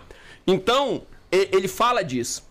Então, se diz que foram Elohims, foram um conselhos. Mas, Fabrício, aí tu deve estar se perguntando, mas por que, que o pessoal fala tudo de Deus? Por que, que Lilu e Lilith, que em certa, certos contrapontos era uma energia que podia se manifestar como masculina, como feminina, tudo foi misturado? Porque quando se escreveu o Tanar e foi se traduzido para o português, depois que se estabeleceu o patriarcado e se estabeleceu a ordem aos israelitas de adorarem um único Deus, nessa tradução se traduziu tudo como Deus. Mas se tu pegar religiões comparadas, tá? Você entende que existe um panteão de deuses, que existem, existe uma epopeia com vários vários deuses contando uma história. E a primeira vez que as pessoas pensam que a Lilith ela aparece ali no, como eu falei, no alfabeto de Benzerá, e não é. Quando a você vai encontrar Lilith, sabe aonde? No mito de Gilgamesh. Sabe o rei Gilgamesh, o grande rei que era um semideus? Então, conta o mito que ele era um filho de um Lilu, de um demônio, de um espírito do deserto, tá? E aí eu pergunto, mas tá, vai, vamos lá, mas esse negócio que de é, Lilith, no homem não pode cultuar Lilith? Mas espera aí, eram só as mulheres que ofereciam ah, ofertas para apaziguar os Lilus, apaziguar Lilith na Mesopotâmia? Não, era todo o povo. Entenda o seguinte, que cada grupo mesopotâmico daquela região, ele cultuava um deus, ele venerava esse deus. Por que que tu acha? Por que que tu acha que quando Tem alguma ligação isso com a morte dos primogênitos lá na- no Egito? Vamos já chegar nessa parte, Tá. interessante isso aí. Mas olha só que, que legal. Galera, eu vou ser excomungado hoje. Ah, não tem problema, Ah, já. Eu, eu tava cantando aqui Biafra, porra. Então vamos lá. É, o, quando você lê a Bíblia, e, e para quem não sabe, eu, eu tenho uma formação em ciência teológica, tá? Quando você lê, você ouve Deus chamar Abraão. Abraão. E ele fala assim: Abraão, eu sou o Deus dos teus pais. Abraão. Abraão, Abraão, sou o Deus dos teus pais. Mas, pô, quem que eram os pais de Abraão? Abraão veio da onde? Pô, ele veio de uma tal de Ur, dos caldeus. Caldeia. Região da onde? Mesopotâmia. Que bebeu da onde? Dos sumérios. Politeísmo puro. O pai dos israelitas era um idólatra. Ele cultuava vários deuses, tá ligado? Ele cultuava vários deuses. E olha só que interessante. Ele chama essa deidade, isso aí meu rabino pode explanar muito mais a fundo, eu vou dar só uma pincelada. Ele chama essa deidade de El Shaddai. El Shaddai O Shaddai. né? O pessoal fala assim, poxa, o Shaddai. Mas Shaddai, da palavra Shaddai, vem a palavra Shed e Shedim. Shedim se remete a demônios. Deus é Deus. Shedim, demônios, Deus dos demônios. Por que demônios? Porque ele tinha um poder sobre os demônios? Não. Porque ele criou, porque tudo emanou dele. Mas a palavra Shet, ela remete, sabe ao quê? É um plural dual. dual entendeu? É, é, Shet é um plural dual. Você pode pensar isso, eu tenho um vídeo para quem quiser entender um pouco mais, tem um vídeo lá no Instagram que eu falo talvez Deus seja uma mulher. É só ir lá no Instagram e procurar esse vídeo você vai entender melhor. É Shet, Shet é seios. Seios. Então, El Shaddai, da raiz El Shet, ou seja, o Deus Feminino. que amamenta. Então pode ser um Deus masculino ou feminino, ou um Deus que se apresenta, porque Deus não tem sexo, se apresenta como energia acolhedora, coluna da esquerda da cabala, tá? Acolhedora e Abraão se identifica porque era do culto tradicional deles. E também pode ser uma referência a Asherah, a deusa que foi apagada. E quem apagou esse nome? O rei Josias. Está lá na Bíblia. Ele manda derrubar todos os altares a todos os outros deuses, estabelece o culto monoteísta e o patriarcado. Pode continuar. Entendi. Felipe, É, quer reforçar do sorteio aqui, mano? reforça- Vamos reforçar o Só sorteio? lembrando o pessoal aí que fazer o Pix a partir de 10 reais, você vai estar concorrendo a 5 prêmios aqui. Primeiro prêmio, essa coruja aqui. Segundo, o caldeirãozinho aqui, que o pessoal lá do Espaço Místico, o Alexandre tava com a gente aí também, mandou um abraço pra você lá de Ribeirão Preto. O Paulinho lá do, abração. o Paulinho lá do Espaço Místico mandou aqui pra gente, pra gente sortear. O terceiro prêmio, essa linda mochila aqui, que o Alexandre, né, que mandou. Isso, Alexandre sócio do lá Paulinho, Rio Preto que mandou. Um grande abraço Também. pros dois e pro pessoal do Espaço Místico também. Pra sorteio. E tem duas consultas com o Fabrício, certo? Sou Joe. E a minha consulta, só pra dar uma ressalva, ela tem um período de uma hora de duração, não é via WhatsApp, tá? Eu faço pelo Meet, eu faço questão de fazer a consulta ao vivo uhum. e a pessoa vai acompanhar toda a tiragem, vai fazer a compreensão de cada carta e vai aprender sobre Ó, os arcanos. Eu vou falar uma coisa que eu nunca, nunca fui de falar aqui, mas vou falar. Até agora só tem uma pessoa participando do sorteio. Um absurdo. Só Isso uma? daí. É Pô, só não, uma tem pessoa gente pra caramba na live aí, pô. Tem mais de pra 200 caramba pessoas, na pô. live, mas só tem uma É porque a gente pessoa também não reforçou, né? Então, Então- mano, hoje você fazendo o Pix Tem a partir prêmio de pra 10, caramba aí, pô. você São tem, cinco prêmios. tem a possibilidade maior aí, a porcentagem maior. São cinco prêmios. Você pode ganhar tanto a coruja quanto o caldeirão, quanto a mochila. E é- serve Enviamos pro- pra todo o Brasil ou as duas consultas com o Fabrício, certo, Felipe? E serve também Senão eu vou comprar e rifa tudinho e vou fazer um sorteio comigo mesmo. Porque eu. Você ia falar o que que serve pra quê? Não, que o pessoal pode pôr no seu altar, como ele disse, esse Sim. caldeirão mesmo, ele é. Ele é... Pode fazer algo é ritualístico. funcional. é.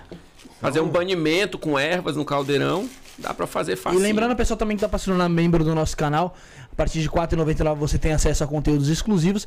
E a partir daqui, daqui umas semanas aí, quem se tornar membro My Love. My Love aí, que é, 29,99. que é R$29,99, te garanto que você não vai se arrepender.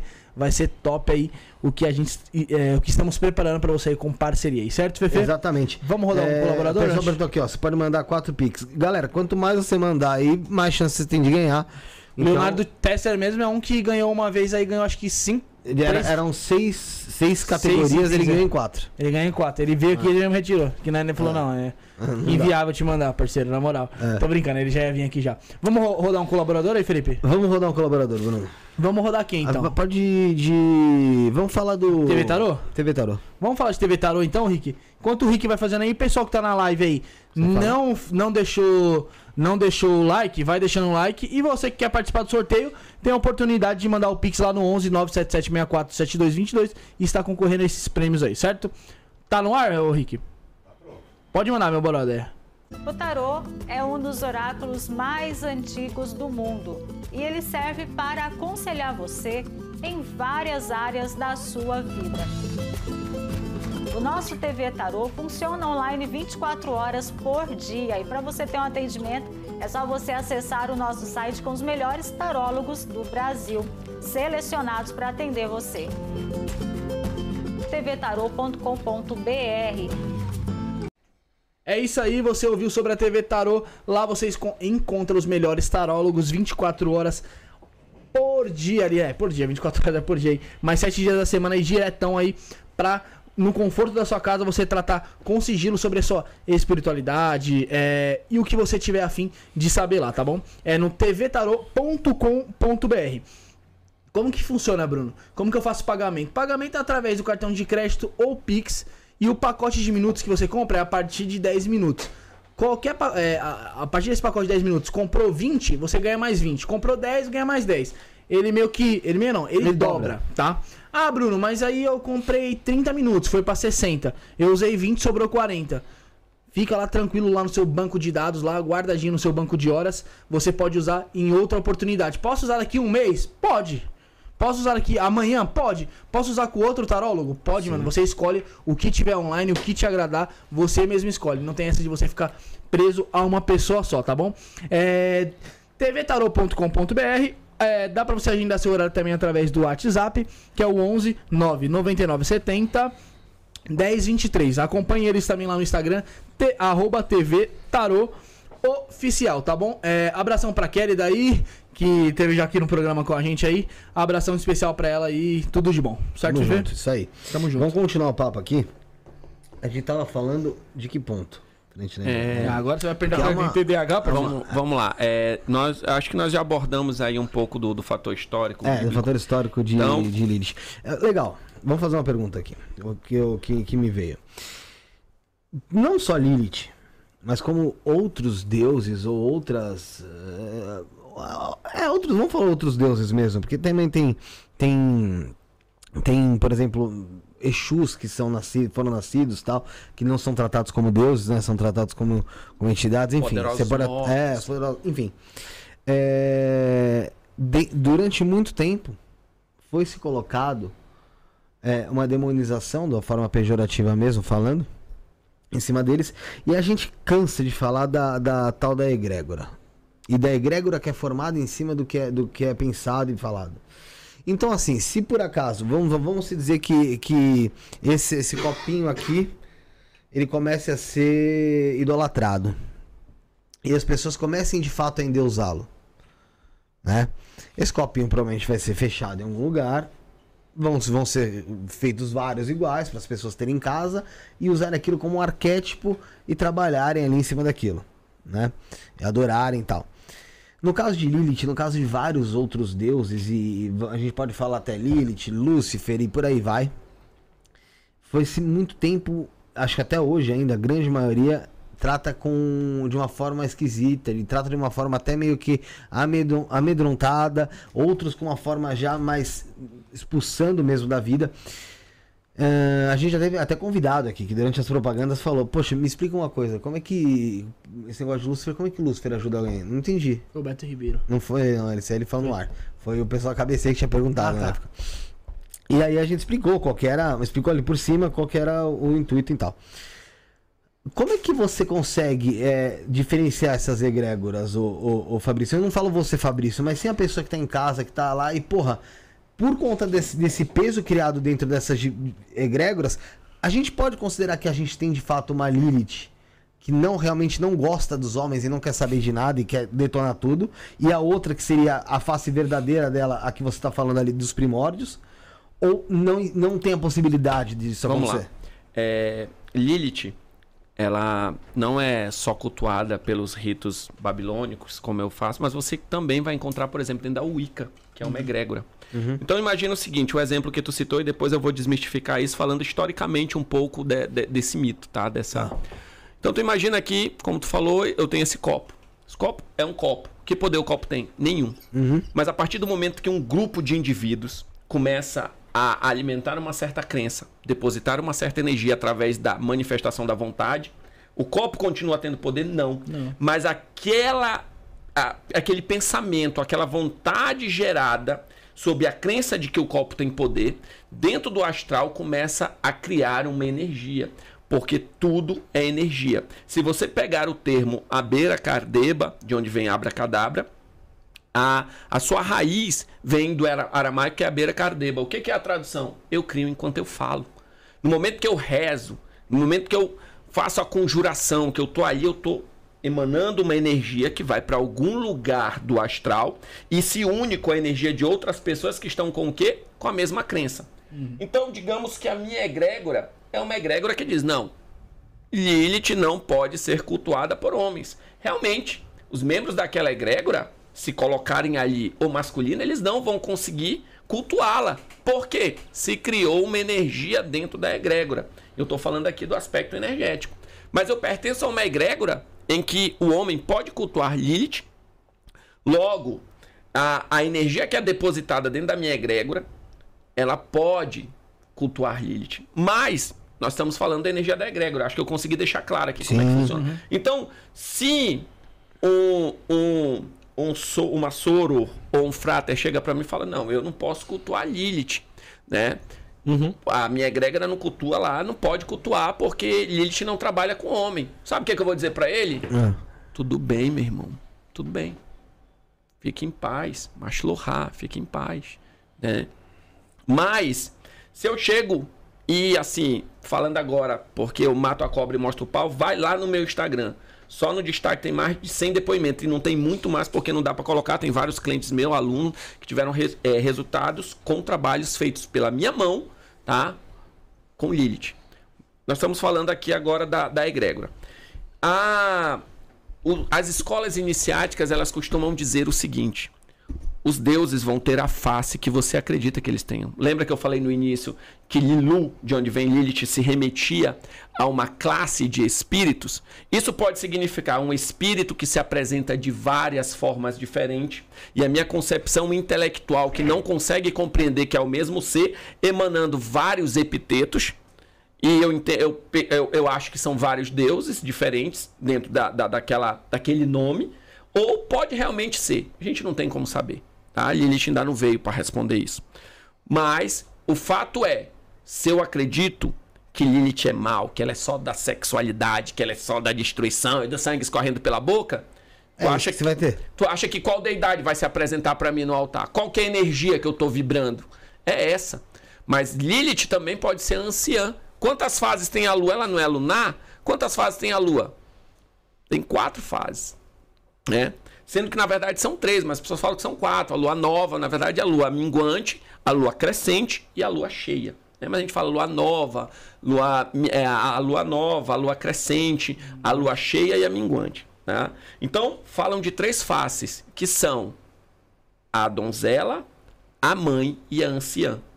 A donzela é a fase inicial, a fase voraz, que não tem medo, destemida, que vai. Tá com vontade, e aí né? a gente fala ali da, dessa questão de arquétipo. Eu não estou falando aqui do arquétipo, eu estou falando de deidade. Estou falando de experiências que vão fazer o teu cu travar de medo na frente de um altar. Estou falando de deidade aqui.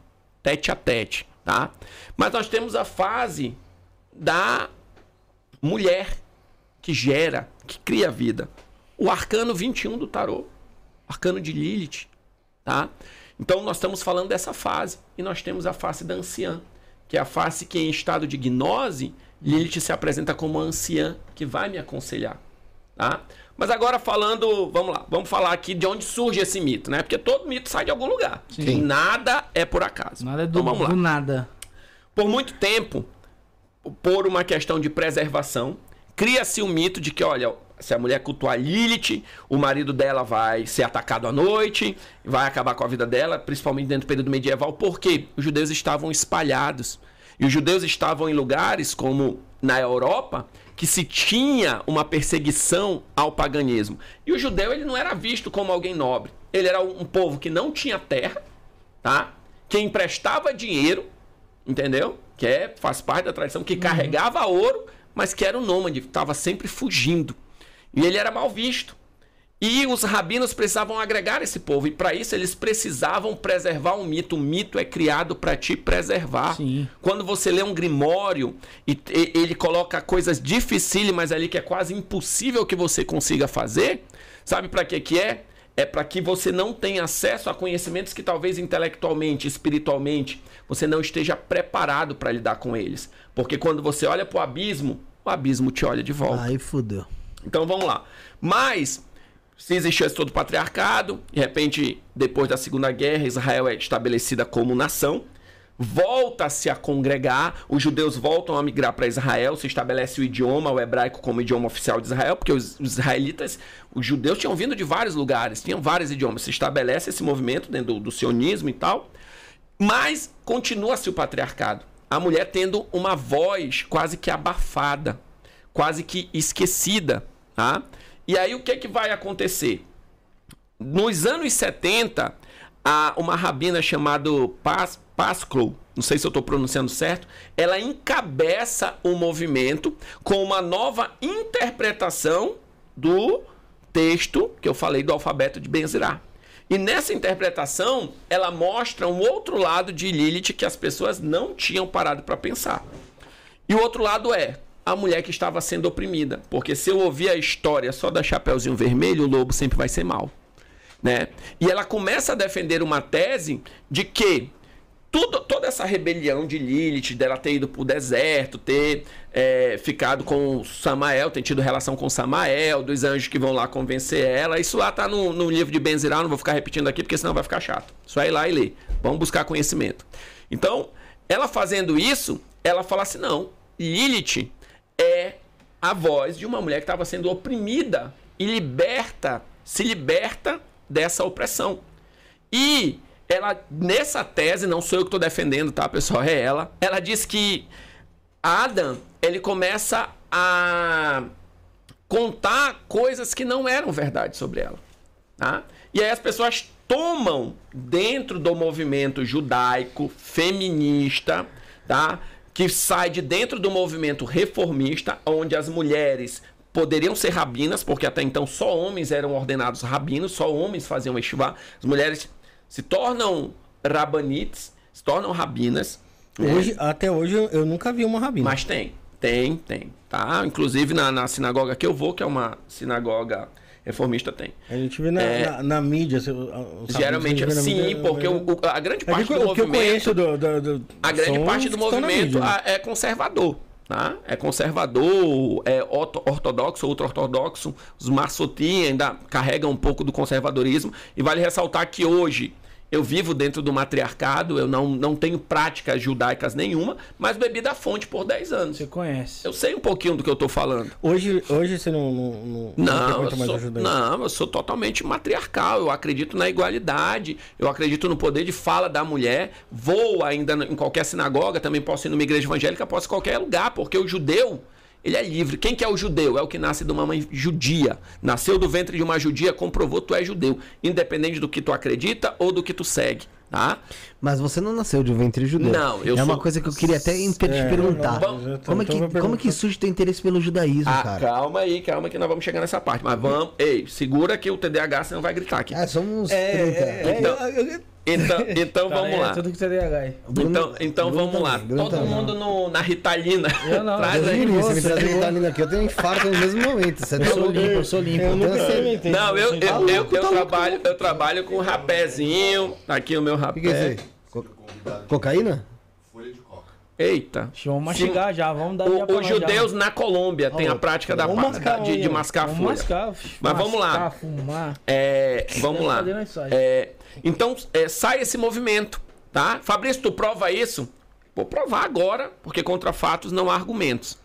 Ela encabeça esse movimento, trazendo essas mulheres que também se sentiam oprimidas. Você quer saber um pouco sobre a opressão do patriarcado? Assista o filme, assista a série na Netflix, Nada Ortodoxo. Assista essa série e depois você vai lá e me fala. É, ela encabeça esse movimento e ela toma a figura de Lilith como movimento de resistência. Movimento da mulher que não está buscando ser maior do que o homem. Ela está buscando ser igual, o mesmo reconhecimento, os mesmos direitos, o mesmo lugar. Porque em algumas sinagogas ultra-ortodoxas, a mulher não pode sentar do lado do marido, homens sentam do lado e mulheres de outro. Tá? A mulher não tem o poder de fala, a mulher não é chamada à leitura da Torá, é só o homem. Existe uma bênção do, do, do, do, do judaísmo, no Shaharit, que é pronunciado obrigado Deus, falar, fazendo a tradução livre, por não ter me feito mulher. Cara, Caralho, Pesado, pesado, pesado. entendeu? E ela luta contra tudo isso e ela cria um movimento chamado movimento de Lilith e desse movimento se cria uma revista, tá? Que vai falar sobre o direito da mulher e briga por tudo isso, isso por volta dos anos 70. E até hoje, se você for lá em Israel, você pesquisar, você vai ver que tem essa revista, que o nome é Lilith.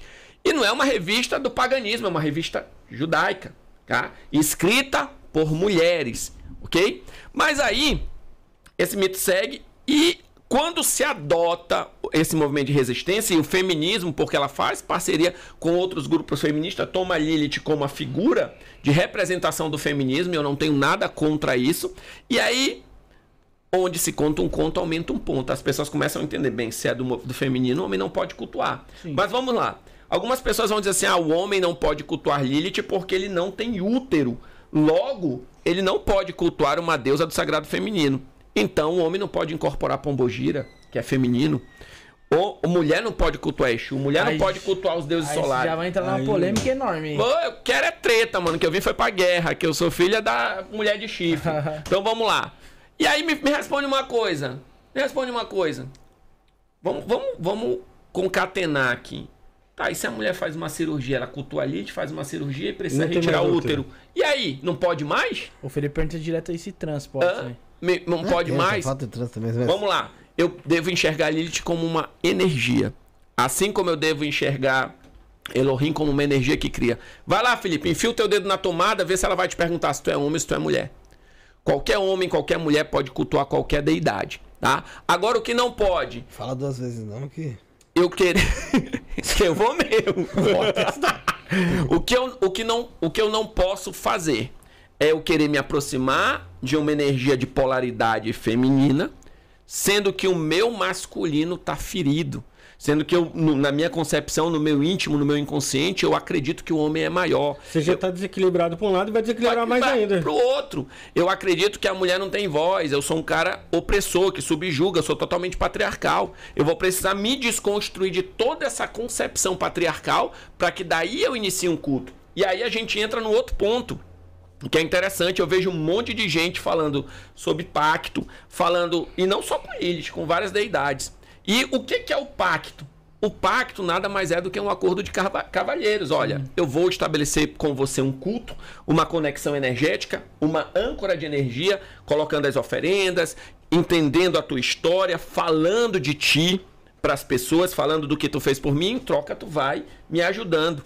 Vai Ou seja, pra- financeiro ou Sim. algo do tipo. Como também tem o pacto com Yahvé. Vocês acham que a Brit Milá é o quê? É o pacto da aliança. É o pacto do judeu. Ah, eu sou judeu, mas não fiz Brit, não fiz Brit Milá, que é a circuncisão.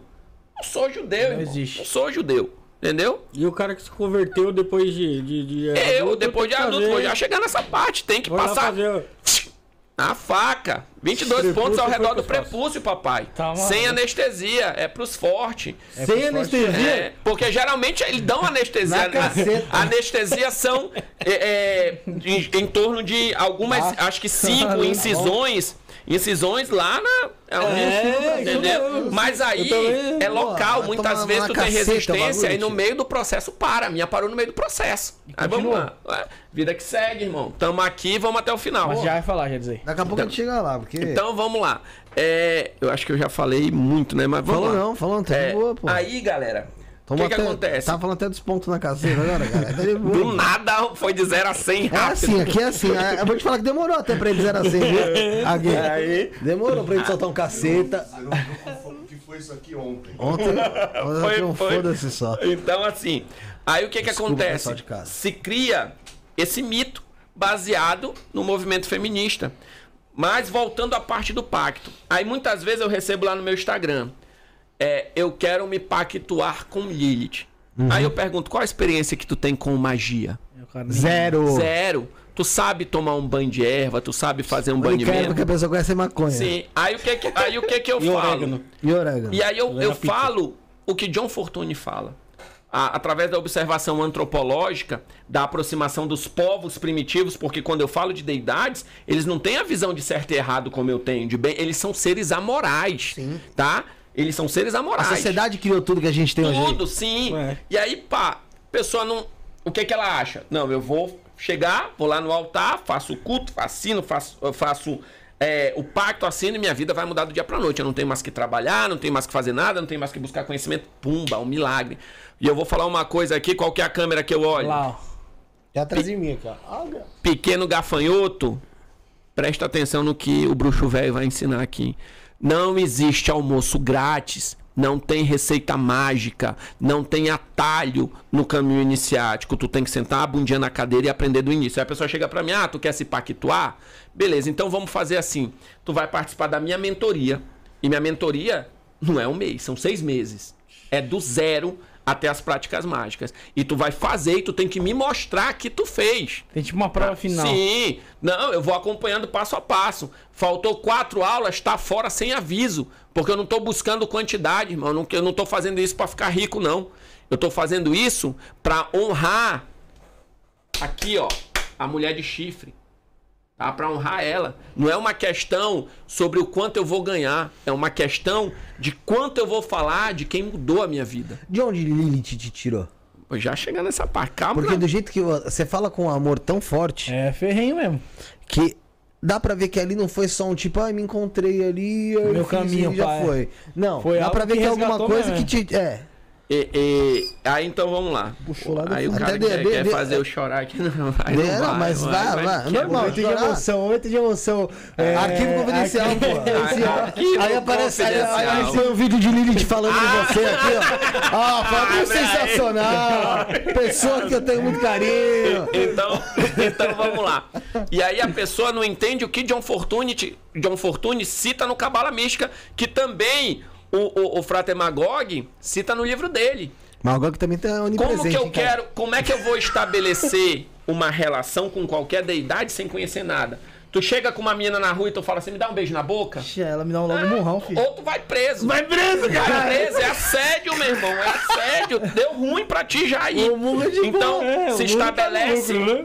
Se estabelece primeiro uma aproximação através do que? Conhecendo o que, a, o que a deidade representa, o que ela gosta, quais são seus hábitos, quais são os dias da semana de culto, quais são suas luas, a- os aspectos que ela vai trabalhar dentro de você. Fiz isso, eu vou pro aspecto histórico, entendendo toda a origem dela. Fiz isso, o que, que eu vou fazer agora? eu vou para as primeiras práticas e tudo começa no banimento. Qualquer idiota sabe abrir um portal. Eu quero saber tu banir, eu quero saber tu ter autoridade para expulsar aquilo que tu chamou. E se passar algo que tu não chamou pelo portal, tu saber o que fazer para limpar. Sabe? O cara, o, o, o cara não sabe para que que serve espada de São Jorge. Mas ele quer evocar os 72 Daimon da Goetia. O cara não sabe, irmão, recitar um End Lilith, mas ele quer o quê? Ele quer o pacto, porque ele quer Ele ser o vida pular louca, ele quer, quer pular, pular. etapas. Fez isso, aprendi os banhos, o que, que eu tenho que aprender? Os talismãs, as- o- o- os ritos de proteção. Porque se eu tenho um altar, Lilith vai estar presente ali? Vai. Mas quando eu não estiver ali, e se eu esquecer de acender uma vela? Se eu esquecer a minha parte, minha, Outros- a minha energia diminuir? E aí? Eu preciso estar protegido, eu preciso saber o que fazer caso dê errado. E aí a importância de um mestre, de alguém que chegou antes de ti, porque o mestre não precisa ser mais justo, nem perfeito. Ele precisa apenas ter trilhado o teu caminho. E falar assim, ó, eu passei por aí e deu ruim. Muito do que eu falo na minha mentoria, quando eu digo para um, um aluno, mano, vai por aí não, vai dar ruim. Mas onde que o senhor leu? Eu não li, eu fiz. Eu passei por Eu isso, né? passei, Experiência, eu né? passei com a minha esposa e eu vi. Então, fez esse passo, fez esse processo, eu vou aprender a manipulação mágica, eu vou aprender por que, que tem que ter um cálice, por que, que tem que ter o caldeirão, por que, que tem que ter a estátua, por que, que tem que ter a coruja, por que, que se faz a, a comunhão, por que, que se utiliza o sangue, por que, que se utiliza os fluidos sexuais, os perfumes da deusa. Aprendi tudo isso, fiz todas as práticas, e aí nesse período todinho eu começo a refletir, será que eu quero mesmo? Será que precisa? Porque pra, você não precisa de pacto para cultuar nenhuma deidade. Você pode cultuar, você pode. Porque se precisasse de pacto, a gente não conseguia fazer rituais para cliente. Você pode simplesmente barganhar com uma deidade, pedir algo dela, ela te deu, você pagou o que devia e vida que segue. Entendeu? Mas o que, que as pessoas querem? Porque se acredita que o pacto vai fazer um milagre contigo sentadinho no sofá. Meu irmão, presta atenção aí, ó, pequeno gafanhoto. Tu tá no mundo de acial, o mundo da ação. Aqui é Malrute, a mesa é de madeira.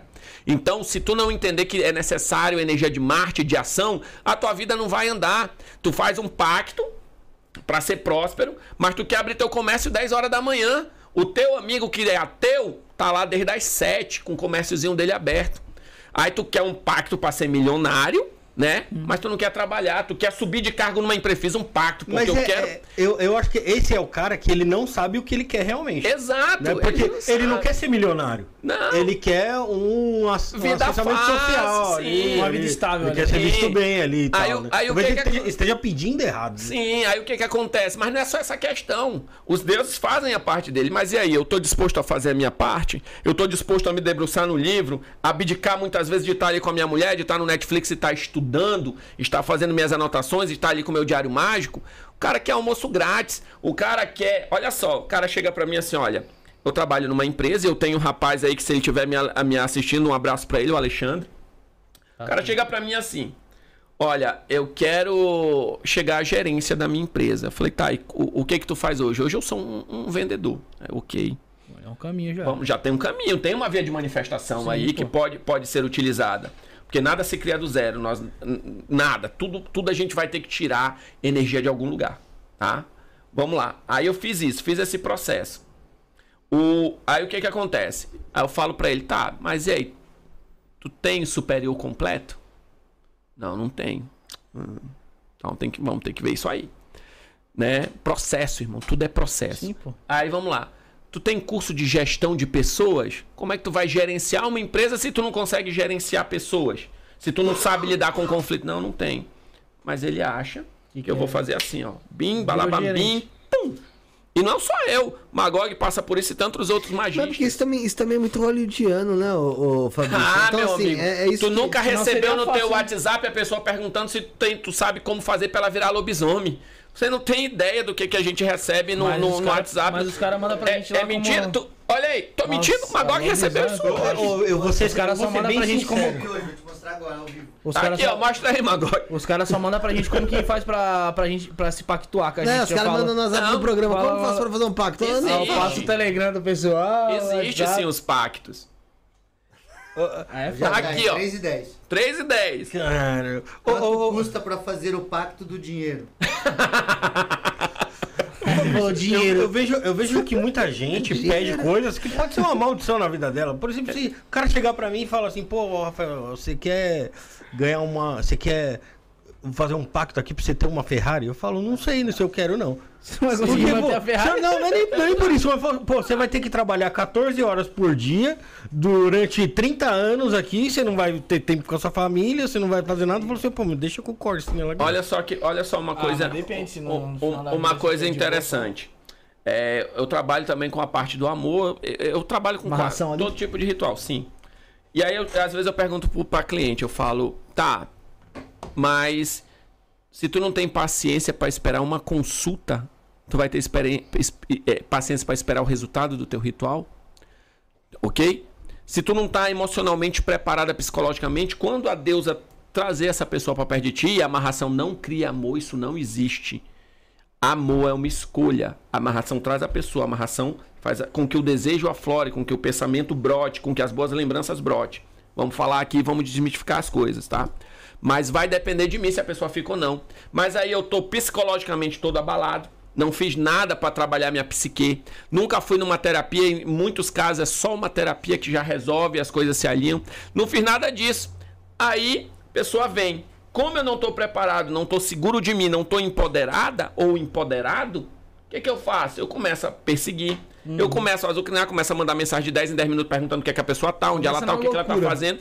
E se torna um movimento de opressão. A pessoa Sim. fica, não tem magia que fique. Deixa eu falar uma coisa aqui pra vocês. Amarra um leão numa árvore. Deixa ele 10 anos lá e joga folha pra ver se ele vai comer. Ele morre de fome, mas ele não come folha porque o leão sabe quem é. Tu entendeu? O que não acontece com o panda. Exato. Entendeu? panda- o, panda- leão sabe quem tem, é. Tem presa lá e só come Então, bambuzinho. nós, nós que somos, por natureza, caçadores e predadores, nós sabemos quem somos. Então, assim, ah, Fabrício, eu quero que tu faça pra mim um ritual pra ele nunca mais olhar pra ninguém. Eu falei, é mais fácil, vai tu e quando ele estiver dormindo, arranca os olhos dele. Entendeu? São coisas que não existem, sabe? Não existem. Mas as pessoas fantasiam. Aí muitas vezes tu faz o ritual, mas fora o ritual precisa ter um trabalho onde você vai acompanhar essa pessoa para que ela não faça besteira e não quebre o seu ritual, para que ela não profane os deuses, para que ela se prepare psicologicamente. E aí tem outro contraponto, tem magia que faz o ritual e tchau e acabou-se. Entendeu? Então, existe, por que a consulta oracular? Como é que eu vou saber o que é que tá acontecendo se a história que a pessoa tá me contando é verdade ou mentira sem abrir um oráculo? Sim, sim. Certo? Só pela. Certo? Entendeu? Às vezes o cara fala assim, ah, ela me abandonou do nada. O do nada era as três surras por semana que ele dava na mulher, os dois dias que ele chegava bêbado. Até ela encheu o saco Entendeu? porque ia morrer na mão dele. Fala o dia que ele chegava drogado. Exatamente. Às vezes a mulher, a, a, a mulher fala assim, não, mas eu não fazia nada. Eu falei, por isso que ele foi embora. Cuidou dele, não fazia nada. Sabe? Aí tu chega, a mulher, eu não entendo porque que ele foi embora. Mano, a mulher tá com aquela camisa do deputado federal de 2018, toda furada, não pintia nem o cabelo. Eu, gente, como é que eu vou falar dos deuses se eu não cuido de mim? Se eu, sabe, se eu não cuido do, da- do meu templo, entendeu? Então isso é importante. Isso é uma coisa, eu, gente, eu pesava 120 quilos. Minto, 110 quilos, eu cheguei a pesar 110 quilos. Tá? Aí a gente entra no ponto de onde o Lilith me tirou. Quando eu comecei o meu processo de culto a Lilith, eu estava. E a pessoa fala assim: ah, Lilith deixa a pessoa deprimida. Eu estava com depressão profunda. Fiquei 30 dias sem tomar banho. Você já estava com depressão. Já. Quando eu comecei o meu processo com Lilith, eu estava falido praticamente. Vendendo almoço para comprar janta. Casamento em crise, quase a ponto de me separar. Não tinha um dia da minha vida que eu não pensasse, cara, o que, que eu ainda estou fazendo nessa terra? E aí eu comecei o processo Você de. chegou até Lilith? Como você chegou? Cara, foi interessante. É, primeiro eu tive. Foi um sonho que eu tive. Eu tive um sonho que eu era abraçado por uma serpente. tá? Eu, depois de uma meditação cabalista, eu tive esse sonho à noite, foi muito real. E eu fui pesquisar na internet. Eu Você cheguei já até- tinha um conhecimentozinho, então, não, Anisa, né? sim, eu tinha um conhecimento, eu, eu Tá. já estava dentro do judaísmo, tinha um conhecimento sobre Lilith, mas não tinha um conhecimento profundo. Aprofundado. Entendeu? Não tem até hoje, mas hoje eu sei um pouco mais.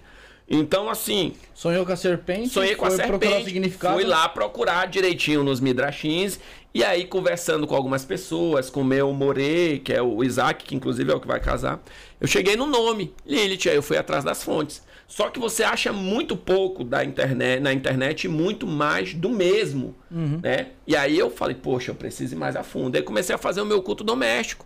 Montei um pequeno altar que nem tinha imagem, tinha ali um sigilo, alguma coisa. E aí vocês vão entender aonde que o Magog entra nisso aí. né? Comecei a estudar, mas eu sabia pouco. Não sabia tudo. E eu já estava ali quatro anos e minha vida já tinha mudado, eu já tinha saído da depressão, já tinha visto algumas coisas acontecerem de forma fantástica, né? E aí um belo dia eu me deparo com o Magog, perfil do Magog. E aí eu falei assim, ah, aí eu vi que ele falava sobre Lilith também. E aí eu vi o livro dele e falei, poxa, cara, parece ser uma fonte confiável. E aí entrei despretensiosamente e mandei um Instagram pra ele. Entendeu? Eu falei, Magog, eu vi que tu tem um livro assim. Como que eu faço pra adquirir? E adquiri o livro dele. E junto adquiri outros livros. Fui bebendo também de outras fontes, algumas que ele me recomendou. E fui bebendo. E aí, a importância de se ter um mestre. Se desse errado, eu ia recorrer a quem nessa época? Entendeu? Fazer uma coisa, Magog, rapaz, eu acho que eu preciso fazer algo. Ele falou, Fabrício, faz assim, assim, assim. E assim a gente foi criando um vínculo de mestre e aluno, de amizade, que nós temos até hoje. Eu tava na casa dele lá, perturbando ele lá. Desde quando terminou nós, Sim, sábado. né? desde tava sexta lá. online com o cara, mano. Sim, entendeu? E aprendendo também através da tradição oral. Conhecendo o tempo. Conheci o templo maçônico, foi um abraço lá Eu vi a pro, foto lá. pro, pros irmãos de maçonaria. Um abraço pro grande Fábio Siqueira, se estiver nos assistindo. Um, Fui recebido muito bem, sabe? Fui muito bem tratado lá, gratidão pela acolhida de todos. E aí o que acontece? E aí eu começo esse processo. Então, quando eu falo de Lilith, eu não tô falando que eu me encontrei, irmão. Eu tô falando que ela me resgatou. E aí, como que eu posso dizer que uma deidade só destrói? Ela destrói o que precisa ser destruído para reconstruir o que precisa ser reconstruído. Quando você se aproxima de uma deidade, seja ela qual for, eu costumo dizer que a primeira coisa que acontece é o fator da criação. O mundo foi criado no caos. Então, se você quer criar uma nova realidade, o caos vai vir primeiro. E o que é esse caos? É o que nós falamos de o caos necessário. Quando tu vai arrumar tua casa, primeira coisa que tu vai fazer é tirar tudo do lugar. Tu tira tudo. É. Aí tu olha assim e fala, caralho, agora eu tenho que ir até o final. Não dá É. pra dormir assim. Não dava pra. E aí tu começa a analisar, pô, isso não me cabe mais, tu tira, isso aqui não me cabe mais. vai pra doação, isso aqui tá. vai pra cá, isso aqui tem, fica melhor aqui. E tu ajusta. Assim mesmo é o contato com qual- qualquer deidade. Antes de melhorar, vai parecer que tá piorando, é não. Eles só estão tirando o que te sobra, o que tá Só desnecessário. tá te organizando, vamos Sim, dizer assim. Ele tá pe- tirando as metástases astrais, tá reorganizando a tua vida para que do caos se haja uma nova criação e dessa criação haja tiferet, esplendor, beleza. Então, Lilith, ela me tira desse cenário. Mas aí vocês estão se perguntando como que eu fui parar no judaísmo, né? É, porque assim, eu sei que. Eu queria uma água, O que eu, Água tem aqui, pô. por favor. o que eu sei em relação a- a- às pessoas que não são os gentis. Os goi. Os goi. É. É, é que você, primeiro que você tem que estudar pra um cacete. Sim. E segundo que você é negado pelo menos umas três vezes. É, vamos lá, vamos, vamos chegar nesse Né? processo. Pra você conseguir ser aceito ali como um judeu. E mesmo assim, em alguns momentos você, dependendo do lugar, você ainda é visto. de- A gente olha torto. É, olha- bastardo, vamos dizer assim. É um. um, um- né, Tá ali, deixa ele lá, não tá É um agregado, é um agregado. Mas vamos lá. É, eu não nasci judeu, tá? Não tenho vergonha. Depois eu descobri que tinha uma descendência judaica, mas isso não me fazia judeu, porque, como eu falei, para ser judeu tem que Você não veio de um nascer ventre do judaico. ventre de uma mãe judia que tem a aliá. Tá? Aliá é o que te reconhece como judeu. O documento que diz, ó, isso aqui é judeu, isso aqui é um filho da pátria de Israel. Tá? É um judeu de Israel. Então, quando eu comecei a estudar ciência teológica, eu comecei a fazer vários questionamentos. E eu comecei a questionar algumas coisas da Bíblia, de tradução do Novo Testamento, né? Eu era nessa época ainda cristão, passei 10 anos no cristianismo, tá? E não tem problema nenhum em você ser cristão, tá te fazendo uma pessoa melhor, tá ressignificando a tua vida, fica lá, irmão, fica lá, tá te fazendo melhor. Ah, mas é verdade, verdade e mentira são relativos, tá? Então vamos lá. E aí passei esse tempo e comecei a estudar né, o Antigo Testamento com mais profundidade. E aí eu percebi a necessidade de aprender, pelo menos a alfabetização hebraica. Pela, pelo menos diferenciar o Aleph do Tav, o Beit do Gimel. Toma uma aguinha. Enquanto isso, o pessoal pode deixar um like aí e comentar. Ó, vão deixando o like aí, vão participando do sorteio. like. Já vou vamos lá. do sorteio. Aí mesmo, galera, ó. Fala aí do sorteio de de- novo que eu continuo daqui. Cinco. O quê? Cinco prêmios São hoje. cinco prêmios, isso mesmo. A partir de 10 reais, o Pix é 11977647222. Você vai concorrer aí, ó. A taguinha desse mini caldeirão aí que o pessoal do Espaço Místico lá de. Qual, qual a tua cidade mesmo, velho? Rio Preto. É Rio Preto? São José do Rio São José do Rio Preto. Pessoal lá de São José do Rio Preto, Espaço Místico disponibilizou aí pra gente. Um abraço pro Paulinho, pro Alexandre. Tá aqui, ó. O caldeirão. A coruja, Coruja. que o Fabrício já explicou aí a importância dela também no altar. Tem uma mochila muito legal aqui, ó. Que também vai ser sorteada. Já prepara E- a volta às aulas 2024. É, hein? prepara a volta às aulas. Cara, o material é fenomenal, super Não dá pra ver, dá pra ver Cara, já de fora, abrir, mano. abrir. E também duas consultas de tarô com o Fabrício Caboclo do Papo de Bruxa, esse mesmo que está aqui. Você concorre fazendo Pix a partir de 10 reais no 119 7764 7222. Tá na tela aí, Rick. 119 7764 7222. Fabrício Caboclo tá aqui conosco hoje. Sim, Papo é. de bruxa Eu lá o canal, se inscreva lá também. O canal pessoal canal. pergunta se caboclo é apelido. Não, pessoal, caboclo é meu sobrenome, tá? Não é apelido. O caso é legal, então. hein? É, é, tem tudo a ver. Então vamos lá. Então, dentro desse processo, eu tive interesse por estudar hebraico. Na época eu estava em Manaus ainda. Foi antes de eu me. Eu passei um bom tempo em Curitiba, que a minha. A, a, a minha beita é em Curitiba. Então, estava em Manaus. E aí eu comecei a me interessar. E nessa mesma época, eu conheci um cara chamado Abraham Meir Bemuel. O Abraham, ele é, ele é presidente da Hevra Kadishá, que é a que cuida dos ilutados da grande Beit Jacob Sinagoga de Manaus, a grande sinagoga de Manaus. E lá com ele, eu fui levado à sinagoga despretensiosamente para aprender um pouquinho de hebraico, né? E fiquei lá um tempo nessa sinagoga. Mas é uma sinagoga muito mais fechada, tem todo aquela parte de não, não fazer, eles não fazem conversões de não judeus e nem nada disso. Mas tive acesso ao hebraico e o seu Abraham, ele era um exímio cabalista. Ah, um senhor aí, para ter uma ideia, o tataravós dele, o nome dele consta na tradução pro espanhol, tá? O Meir Bemuel está lá Meir nas traduções do Talmud pro espanhol, tá? E ele foi do- dos judeus marroquinos que foram para Manaus e fundaram a grande sinagoga Beit Jacob. Então, comecei aí e fui gradativamente me afastando um pouco do cristianismo. Não porque aquilo era mal para mim, mas era apenas porque eu já não me identificava com isso. Compreendo. Dentro desse processo, nós decidimos para estudar mais a fundo, porque eu já conheci o trabalho do Rav Esdras Ben Levi, me mudar para Curitiba. Me mudei para Curitiba e despretensiosamente que eu sou muito aquele, ah, o não eu já tenho, vou buscar o sim. Consegui o e-mail do Rav e mandei um e-mail para ele azucrinei. Falei, olha, eu quero ir aí, eu quero estudar, eu quero estudar, eu quero estudar. E aí um belo dia ele me aceitou a fazer a entrevista para saber se eu poderia participar, porque existe, existe uma perseguição antissemita, existe todo um antissemitismo, então eles precisam saber quem você é, se você é de família idônea, quem é a tua esposa, onde que tu trabalha, precisa tudo isso. Fiz essa entrevista e fui convidado a participar dos Shabbats, a cerimônia do serviço shabático, e comecei aí, e comecei a me interessar, né? E aí nesse interim, eu perguntei, vocês vão entender a, a importância da comunhão. Eu perguntei como que eu poderia me juntar ao povo, né, como um forasteiro. Tá? Aí ele falou: olha, você pode fazer o processo de ter chuva, de conversão e e ficar. Eu falei: ah, eu quero. Só que eu achava assim que era igual na igreja, eu quero aceitar Jesus. Vou Foi, lá. já foi. batismo aí. Mero engano, pequeno gafanhoto. É, eu tenho um pouco de conhecimento em relação de- a como é que o. Aí como que começou? Primeiro tu vai aprender sobre a cultura judaica, a história, tá? Segundo, você vai aprender o hebraico. Como é que tu vai fazer o- participar do serviço se tu não sabe hebraico? Sim. Você não tem uma basezinha. Comecei a estudar. Logo, a minha família tem que se aproximar, porque não adianta eu ir se minha esposa não quiser ir também. Vai haver uma dicotomia. E aí minha esposa também começou a ir, minhas filhas. Então eu ia para a sinagoga na sexta, no sábado, e o serviço shabático.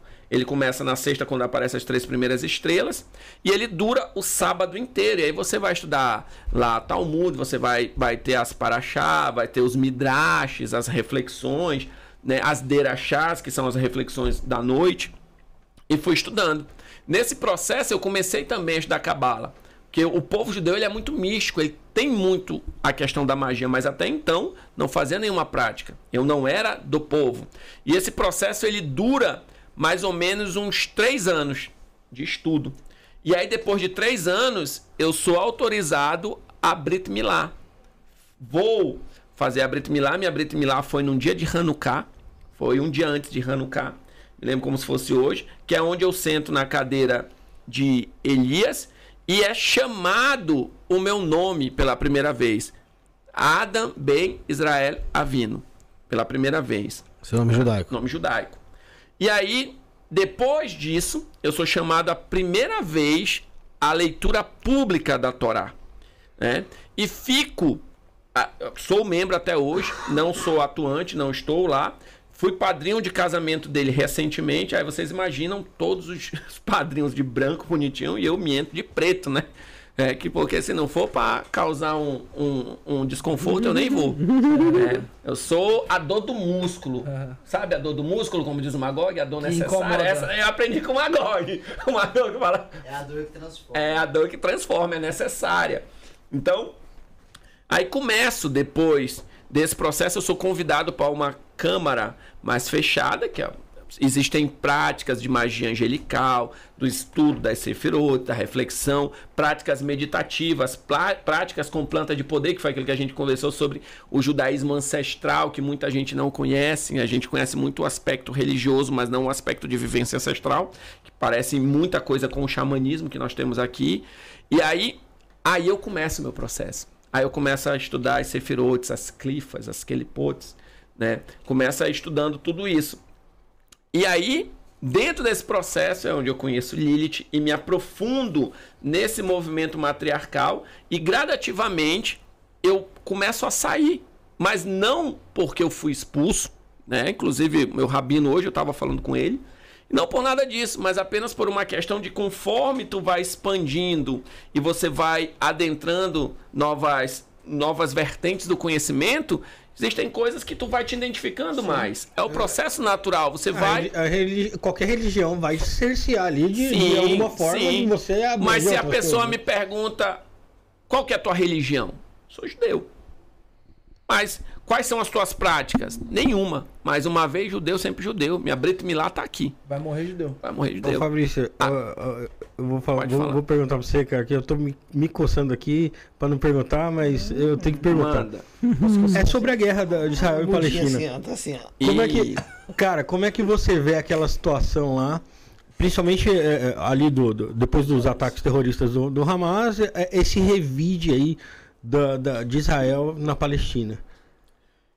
Então, eu acho, eu acho assim que as pessoas falam que, primeira coisa, é culpa do islamismo, não é. O islamismo é uma religião tão linda quanto o judaísmo, quanto qualquer outra religião, quanto ah, o- E sofre de antissemitismo Sim, também. Sim, tem antissemitismo de judeu contra judeu às vezes. Mas vamos lá. É, é, o que eu vejo é que Israel é um estado laico, igual o Brasil. Ah, eu quero fazer aliar para ir para Israel. Tu não precisa, compra uma passagem, vai morar em Israel, tá tudo bem. Entendeu? Só que as pessoas têm essa necessidade de querer o reconhecimento oficial da pátria judaica. Balela, tu pode ir lá e morar. Só que assim, eu vejo que são os não tem na- no meu ponto de vista, tá? Não tem um lado com a razão. O que tem é um grupo que atacou, que não foram os muçulmanos, foi o Hamas, uma célula terrorista que inclusive ataca muçulmanos, porque lá na faixa de Gaza eles usam os- crianças uh, muçulmanas como escudo. Eles atacam, se ou tu acredita do jeito que eles querem que tu acredite, ou tu não serve, tu pode morrer. Israel revidou, mas eu não sou um político da religião. Eu sou um judeu, como tal, como judeu, eu vou defender que Israel é soberana e o Estado é de Israel. Se você for pesquisar historicamente, são os filhos de Abraão, tá? Não são os filhos de, Isra- de Ismael, tá? São os filhos de Isaac. Então, eu, eu vejo que sim, a, a terra é de Israel. Mas quem é o Fabrício na fila do pão para pagar de cientista da política? Não sou um cientista político, então eu não tenho profundidade para falar desse tema. Né? Então, por isso eu prefiro é, me manter neutro. Agora vai ter aqueles que vão desejar a morte dos judeus, assim como tem aqueles que vão desejar a morte dos árabes, mas eu digo o seguinte: a grande maldição da humanidade é sempre o extremismo. Porra, pra caralho. Sempre. Tudo que é extremo é prejudicial. Por isso que o sábio Shalom, Salomão, ele diz: Não sejais demasiadamente santo, nem demasiadamente ímpio. Nem tzadik demais, nem ímpio demais. Tá? O equilíbrio, a moderação. O caminho do diálogo é sempre o caminho da paz. E aí essa parte eu pulo por aí, então não me põe em fogueira de novo, não. Vamos lá. É, aí, voltando lá, tava falando desse processo, né? E aí eu, eu vou me, des- me desligando e entrando cada vez mais dentro do ocultismo. Aí eu conheço a Morque, a Rosa Cruz. Conheço, não sei se o, o Frater Jorge Flores está assistindo, mas ele Ah, um abraço certeza, pra um ele. abraço pra ele, tamo junto, é nóis. Mestre, mestre Jorge. Conheço outras vertentes, como o satanismo, alguma coisa do luciferianismo. E vou aprendendo um pouco tudo, porque eu entendo como sistemas mágicos, como sistemas filosóficos, sistemas de pensamento e crença. E não existe a verdade ou a mentira, existem apenas pontos de vista que quando alinhados você percebe que a verdade ela é uma e cada um está contando essa verdade, porém com uma linguagem diferente. E é isso, é desse jeito. Nessa parte do, do judaísmo, quero entrar um pouco nisso daí. Hum. Oi. Quer antes de você entrar passar algum colabora- colaborador? Vai lá, Bruno, vai lá. Vamos, vamos passar- passar. passar vamos falar, Matilde. deixa eu falar do baralho. Do baralho? Então, antes do Felipe falar do baralho Já tá e com do, nuvem, né? e do, do, Rick, do Rick colocar ali na tela ali. Lembrando, Ah, pessoal, tem, lembrar, tá rolando sorteio hoje, o Felipe vai lá ver. Tá rolando sorteio hoje, serão cinco prêmios. Primeiro prêmio a coruja aqui, que o Fabrício já falou aqui. Segundo, caldeirão que o Rafael tá mostrando. Terceiro, a mochila aqui, que o pessoal lá do Espaço Místico, lá de São José de Rio Preto, lá mandou pra gente, www.espaçomístico.com.br. Deu aí pra gente sortear pro pessoal. Também tem duas consultas aí, no mínimo, aí de uma hora aí com o Fabrício aí, via match, né? Sim, é, É. Miti, miti. É, miti, né? Aí não. Falei errado, falei errado. Obrigado aí, Falei errado, falei errado. E pra participar e depois dessa gafe aí, mano, ajuda a gente. Depois dessa gafe aí que eu fiquei, fiquei com cara de gol contra aqui. É, na chave Pix 11 977647222, beneficiário Felipe Torres. Lembrando também o pessoal aí pra se tornar membro do canal. É, eu acho que a partir do mês que vem já, quem se tornar membro aí, My Love aí, que é a partir de R$29,90, vai ter é, um conteúdo exclusivo aí que tá por vir aí saindo do forno aí, certo? O Felipe voltou. Rick, tá aí já no preparo já do baralho? Então fiquem aí, pessoal, com o baralho. Apresentamos a você um universo mágico e poderoso, os mistérios de Madame Lenormand. Em uma época em que o esoterismo era dominado por homens, ela se destacou por suas previsões precisas e sua habilidade ímpar na leitura de cartas.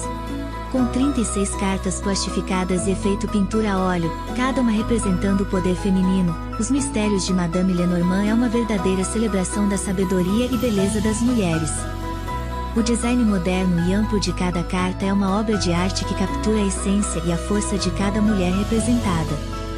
Não perca a oportunidade de se conectar com a sua espiritualidade e descobrir os mistérios que Madame Lenormand tem a revelar.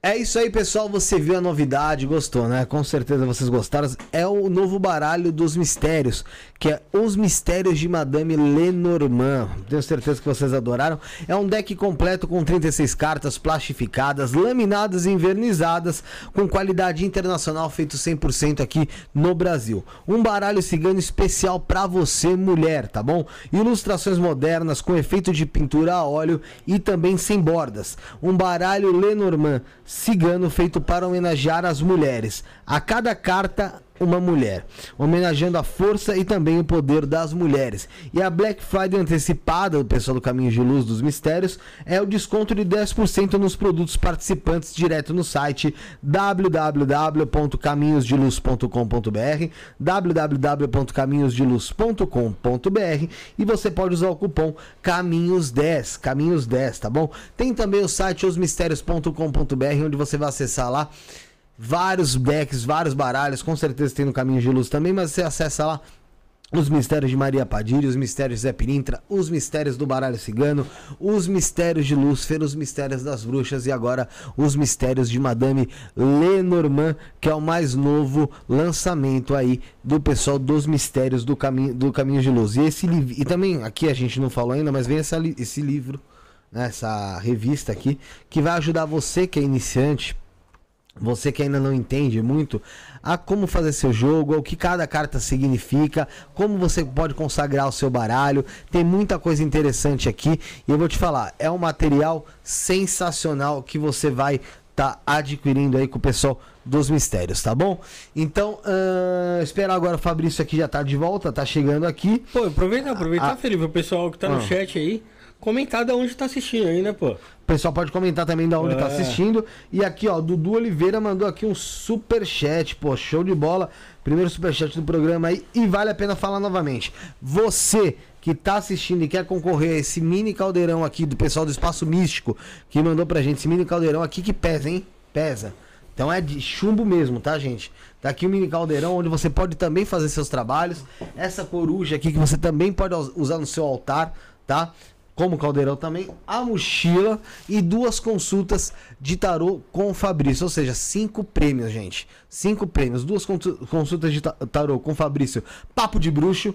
Tá aqui também o caldeirãozinho, mini caldeirão, a coruja, a mochila, cinco prêmios. Você pode levar hoje fazendo Pix a partir de 10 reais no 119. Anota aí você que tá em casa, vai. 119 7764 7222 119 7764 7222 tá na tela, tá no comentário fixado, tem na descrição, você não tem desculpa, o beneficiário é Felipe Torres, tá bom, gente? Então faz lá que daqui a pouco tem um sorteio. Fala, Bruno. Felipe, eu não vi muito bem. Quando você compra o baralho lá pela Shopee, é entrega grátis? A entrega é grátis. E pelo Mercado Livre? A é rápida entrega, na verdade. Rápida entrega? É, entrega rápida pelo Mercado Livre e o frete grátis da Shopee. É que nesse. Fiquei sabendo aqui que o Fabrício pediu pelo Mercado Livre e chegou, mano. Chegou? Já chegou. Aí, ó, presente pra ele aí, ó. Pessoal lá Presente do- dos mistérios aí, ó. O pessoal mandou pra você, Zé Pilintra. Zé. Pilintra. Eu meu Consultei o pessoal ali fora, ali o pessoal falou Zé. Pilintra. Se quiser abrir, fica à vontade, mano.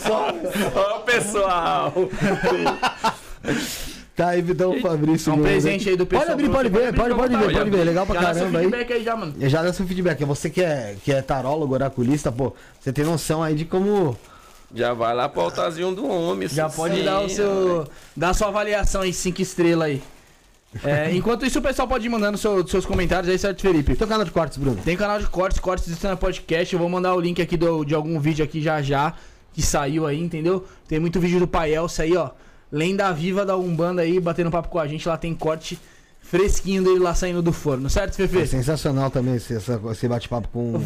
Vale reforçar também, se tornem membro, rapaziada. Vamos ajudar o canal, R$4,99. Mas quem se tornar membro My Love, Felipe, Vai ter novidades. dá, um, dá uma palhinha. Nossa, Vai ter, mano. vai ter um, um- Tem uma coisa a ver com É- tarô? Vai, vai ter. Pronto, então ter. você já, já fica ligado. Eu te garanto que por R$29,90, meu brother, Você não acha o mais. conteúdo que vai sair, irmão, esquece. Fala aí, Fabrício. Qualidade excepcional. Inclusive a imagem do elemento, a- até o oráculo de dados aqui embaixo. A, a carta, nossa, olha esse material. Poxa, obrigado, gratidão aí. Top. teu.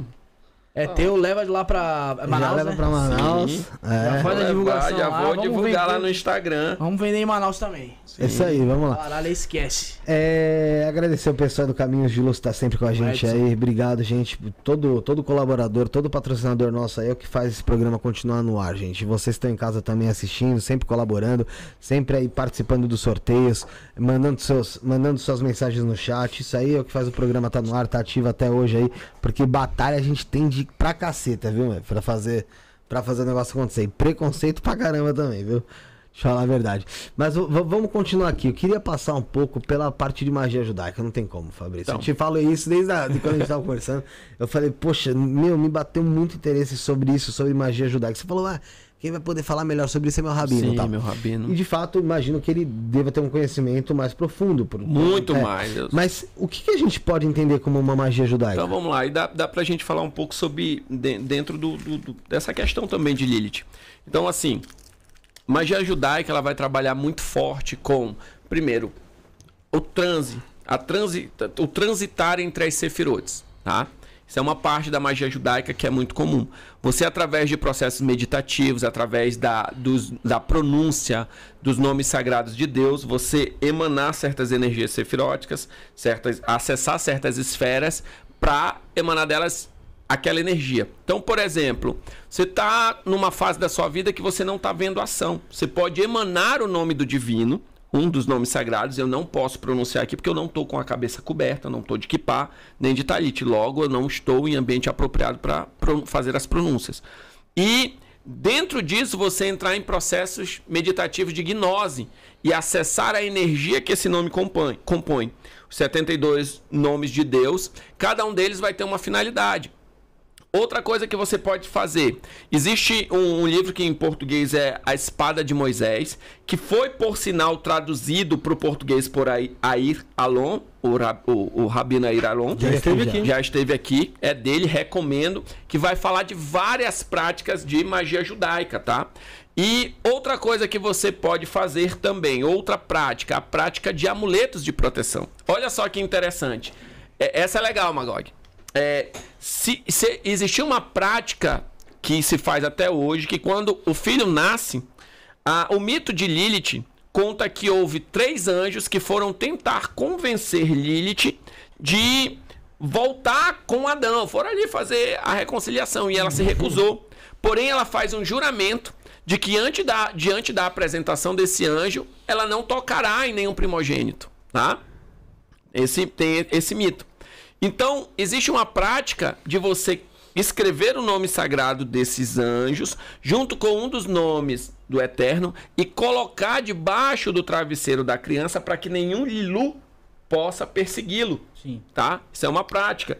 Outra prática que se faz muito dentro da magia, a própria criação de servidores. É, Existe o, o, a, o golem feito do barro, que ali é uma prática que ela remete muito à magia com servidores. Você criar esses servidores astrais e trazer eles à vida. Toda parte da, das aquele potes da descida da árvore da morte, do acesso ao pomar através da descida ou da expansão. Eu não posso entrar em coisas muito profundas porque tem muita coisa que é de círculo fechado, que, que não, não, não é um ambiente propício pra, pra gente falar aqui. É um ambiente mais propício. Não, não é. A menos que vocês me mostrem a Brito Milá de vocês. Ah. Entendeu? É. Então, assim, mas outra coisa que é interessante. O problema pessoas... não é a nossa. O problema é do pessoal que tá assistindo. outra coisa interessante. Por exemplo, no Shabat nós temos a, a oração de Shalom Aleichem, que é a oração que recebem os anjos do, do, do Shabat. Essa oração ela é usada, eu estava conversando hoje com o Leandro sobre isso, em ritos de magia angelical, usando os, a, acessando os anjos de Odrevavri. Tá? O próprio nome do divino, você vai ver muito o nome do divino na baqueta mágica da Goetia, como nome de proteção. A Goetia salomônica, ela bebe diretamente do judaísmo. Tá? É atribuído a Salomão, a criação da Goetia salomônica. Inclusive, a construção do templo é dito que Salomão invocou os daimons para que ajudassem ele nessa obra. Tá? É, outra coisa interessante, você utilizar os nomes do divino nos umbrais da casa, ali como proteção do ambiente. Você fazer as evocações dentro do círculo de proteção com os nomes hebraicos. Então, quase toda magia cerimonial da Goétia, ela vai beber do judaísmo. Ela bebe por algum tempo do judaísmo. E aí nós temos o outro contraponto. Se você estudar o tabernáculo, você vai ver que ele muito se assemelha à Câmara de Isis, lá dos egípcios. E é interessante que não se sabe dizer se Moisés observou e acessou isso lá, porque Moisés foi versado na magia egípcia, ele foi versado nisso Lógico. e traz isso para o judaísmo, ou se ao a, quando a Shen revela essa imagem, ele mostra que as formas de práticas espirituais elas são muito semelhantes. Entendeu? Não se sabe dizer. A gente não vai ter essa resposta.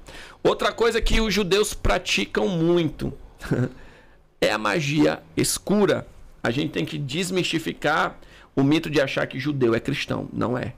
Tá? Eu posso ser judeu e eu praticar magia sefirótica, magia quelipótica, magia planetária, entendeu? Posso praticar tudo isso, não tem problema. Mas eu também posso ir no terreiro de Umbanda. Não tem problema nenhum. De boa. Tem, de, boaça, não tem problema. Tu não vai deixar de ser judeu, tu não vai punir, não vai acontecer nada disso. tá? Quando o, o Vic Vanilla veio aqui, se não me engano, da última vez, ele já estava provavelmente mais próximo aí desse, do, do, do pessoal do, do judaísmo, enfim.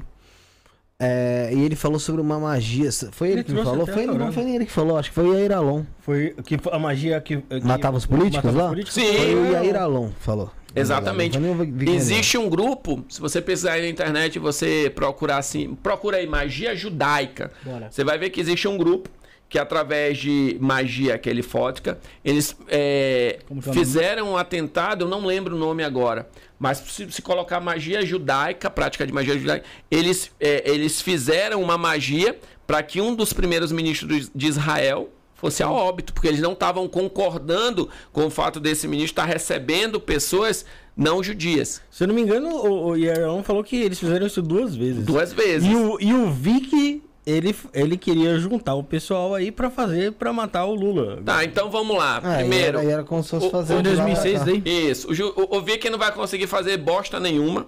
Ele nem é judeu, pra comer de história. Ter, ter descendência judaica não te faz judeu.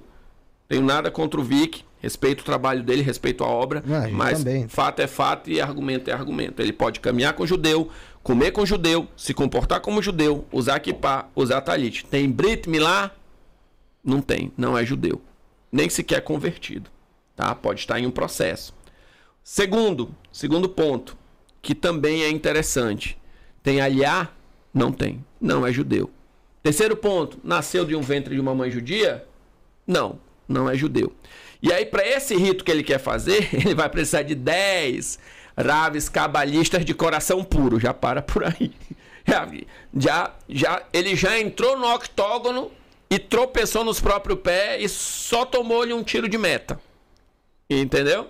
Não tem, tá? Então, assim, é possível fazer? É, mas temos que começar pelo princípio. E o princípio é, vai precisar de 10 cabalistas de coração puro. Olha uma coisa interessante. Os judeus cabalistas, eles costumam amarrar uma fita vermelha com os nós que representam o nome do divino, tá? E é muito, isso é muito feito nas crianças também, como um sistema de proteção. Sim. E é pedido que para que essa, essa fita ela seja amarrada por uma criança. Por quê? O coração da criança é puro. É puro ali. Tá? E tem que ser com menos de 12 anos, porque depois dos 12 anos, a criança passou pelo bar mitzvah. Então ela já tem responsabilidade espiritual sobre a vida dela. Sim. Tá? Então, mas tem e tem magias poderosíssimas, tá? Poderosíssimas, tão quanto você vai achar no voodoo, você vai achar no culto à Santa Morte, na própria quimbanda do Copini, tem. A, a gente tem que parar de achar que judeu é um pessoal bonzinho. Não, eles têm práticas extremamente poderosas. A grande diferença é que o judeu ele sabe ser discreto. Qualquer judeu tem acesso a, essa, a esse tipo de, de, Não. de É, existem hoje movimentos específicos que guardam essa prática e a praticam, mas não é divulgado. A, a grande maioria dos judeus, o que é que ele quer? Ele quer guardar o Shabat, né? ele quer ganhar a parnassá, ganhar o dinheirinho dele, e quer ser próspero e não depender de ninguém. Então, assim, e tá tudo bem.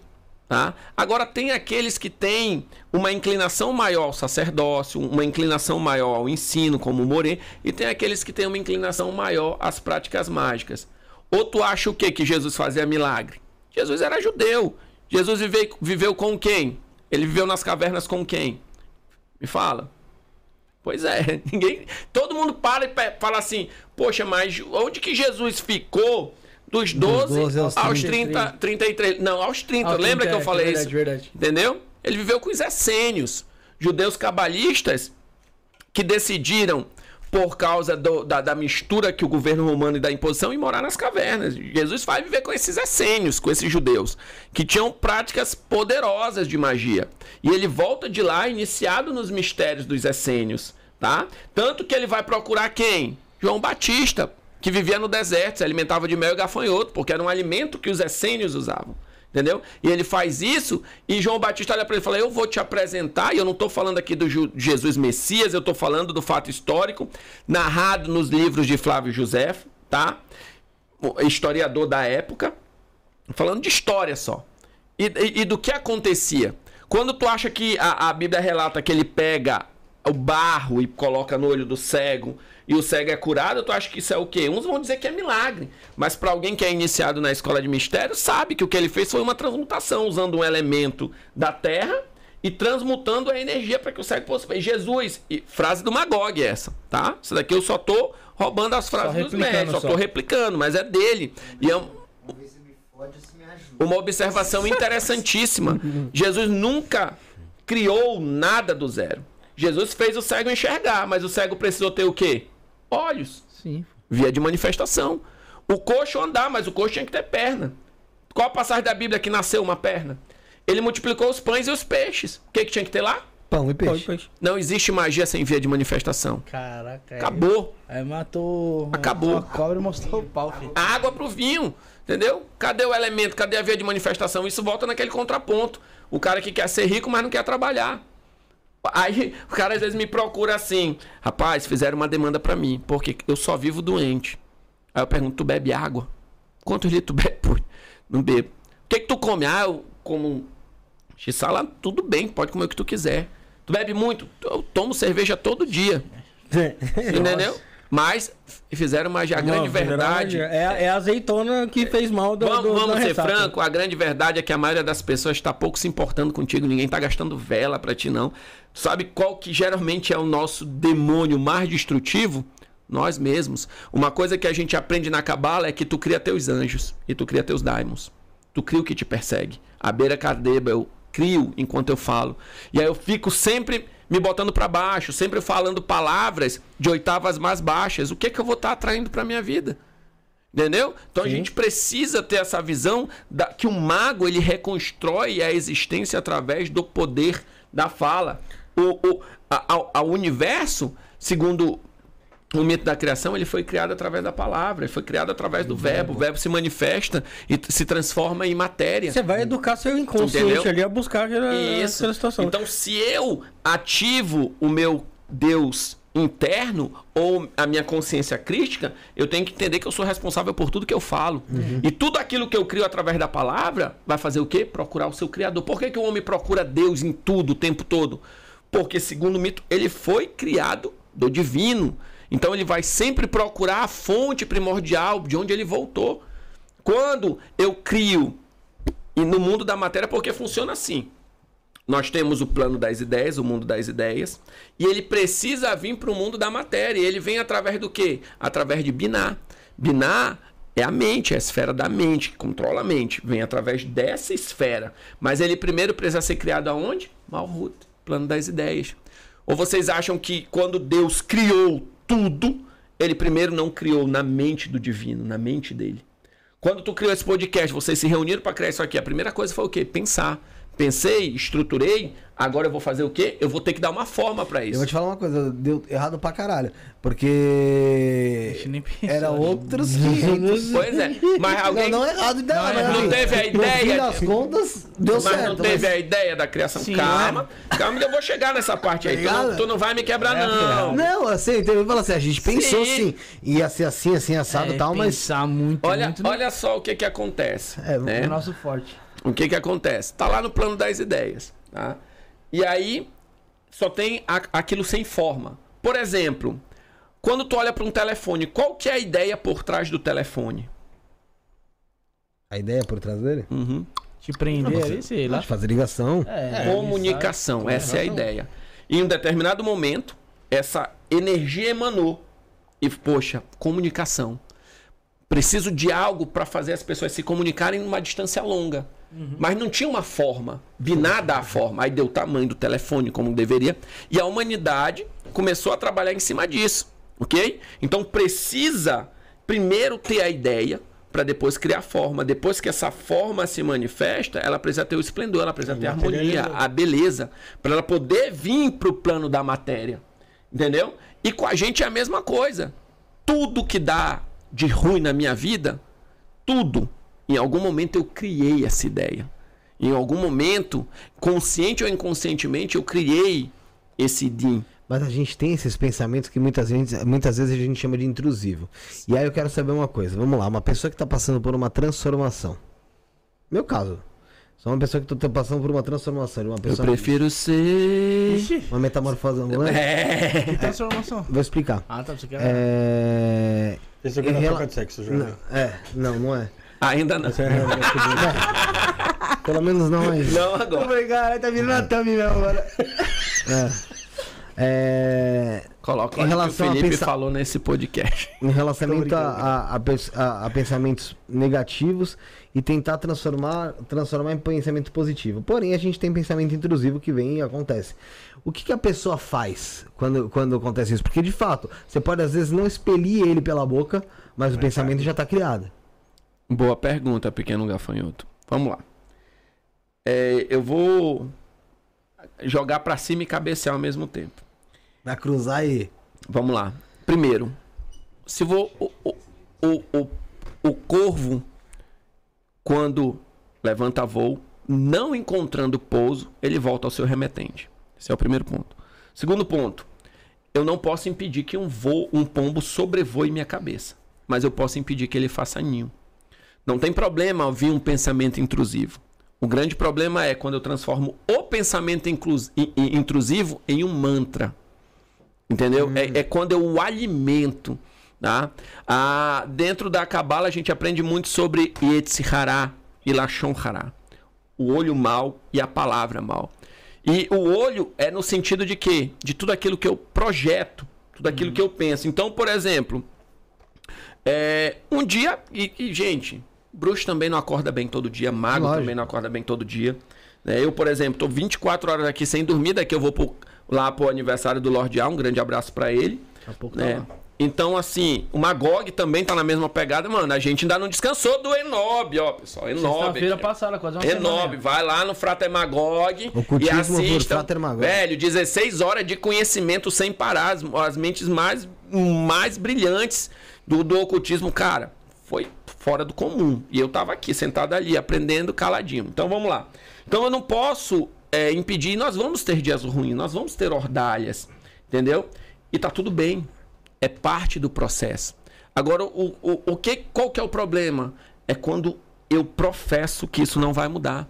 Quando eu pego um pensamento e transformo numa crença. Sabe? A experiência da pulguinha dentro do copo e o copo fechado, que ela pula alto e daqui a pouco ela só consegue pular até uma certa altura porque ela foi condicionada a acreditar que ela não pode mais Ela se limitou ela pelo. se, se limitou, entendeu? E a gente faz isso com a gente o tempo todo. né? Por não saber que era impossível, foi lá e fez. Mas o que é que a gente faz? Nós temos a tendência, e eu vou falar isso para todos vocês, levem isso para a vida de vocês. Cuidado com os assassinos de sonho. A vida é assim. Cuidado. Tu vai ter pessoas que vão, tu vai encontrar um projeto para elas todo empolgado, ela vai dizer assim: "Mas é tu que vai fazer isso?" Esquece. É, sabe? Eu tava dentro do carro hoje, antes de vir pra cá, Magog é testemunha. Um, eu- nós fomos na casa do Marcelo Deodébio, conheci o Marcelo Deodébio, conheci a Priscila, um abraço. Cara, eu me lembro quando eu tava nas minhas primeiras práticas, eu via as palestras dele, assim como eu via as do Magog, eu falava assim, cara, esses caras são zica, meu irmão. Quem dera um dia eu tiver a oportunidade de conhecer eles Trocar uma ideia. né? trocar uma ideia. Você Hoje, hoje cara- eu tava conversando com ele. Você tava na casa Velho, do cara, tu não tá entendendo. Você tava na Eu- casa eu, dele. eu, eu, eu saí do carro e eu caí no choro. Sabe, quando tu zerou a vida, falou, velho, acabou, não preciso de mais nada. Sabe, olha os conhecimentos que eu acessei. Mano, em 10 dias de rolê com esse homem aqui, eu fiz um intensivo de goetia, de magia mental, magia telêmica. Nossa, mano, sabe? Tempo lá em casa, tempo lá em casa é vivo. E- Sim, no- quase eu incorporo lá dentro. Dez minutos lá, eu falei, mano, eu tenho que sair, porque. E assim, cara, mas o que que tu vai lidar na maioria das Imagina a vezes? gente que entrevistou os dois juntos aí, o Magog e o. Imagina. Agora no outro já. Então, assim, uma hora. vocês imaginam você lidar com as pessoas que vibram baixo. A pessoa perdeu a capacidade de sonhar e quer roubar a tua. Não permite isso, não. Sabe? Não permite que a pessoa não diga, que a pessoa diga que tu não vai conseguir. Eu vi isso, eu vi essa limitação a vida toda. Vocês estão falando com um cara criado em comunidade, vida difícil, pouco acesso à educação, pouco acesso a saneamento básico, entendeu? E um cara que às vezes dormia dentro de uma igreja, sabe? Dormia dentro de uma igreja. Mas eu nunca deixei roubarem meu sonho, irmão. Eu não estou falando agora como judeu, como cabalista, eu estou falando agora como ser humano. Não existe uma experiência mais incrível do que a experiência de ser humano, de renascer. E aí, como é que eu faço para lidar com isso? Eu vou ter dias bons e dias ruins, como diz o sábio Salomão: o sol nasce sobre todos. Mas eu tenho que entender que nada é para sempre. Nem a onda quebra mais que sete vezes. Todo ciclo vai ter altos e baixos. É a lei da dualidade. Mas quando eu acredito naquilo que os outros me falam, eu deixo de viver a minha vida. Quando eu permito que tu escolha o que eu tenho que fazer com a minha vida, eu não posso reclamar para onde a vida me levou, porque eu não fiz a escolha. Sim. Entenderam? Quando eu permito que aquilo que eu, quando o outro fala, poxa, mas eu achei que tu era assim. Problema teu, meu irmão. A expectativa que tu cria a meu respeito não é problema meu. Eu sei quem eu sou e é o que importa.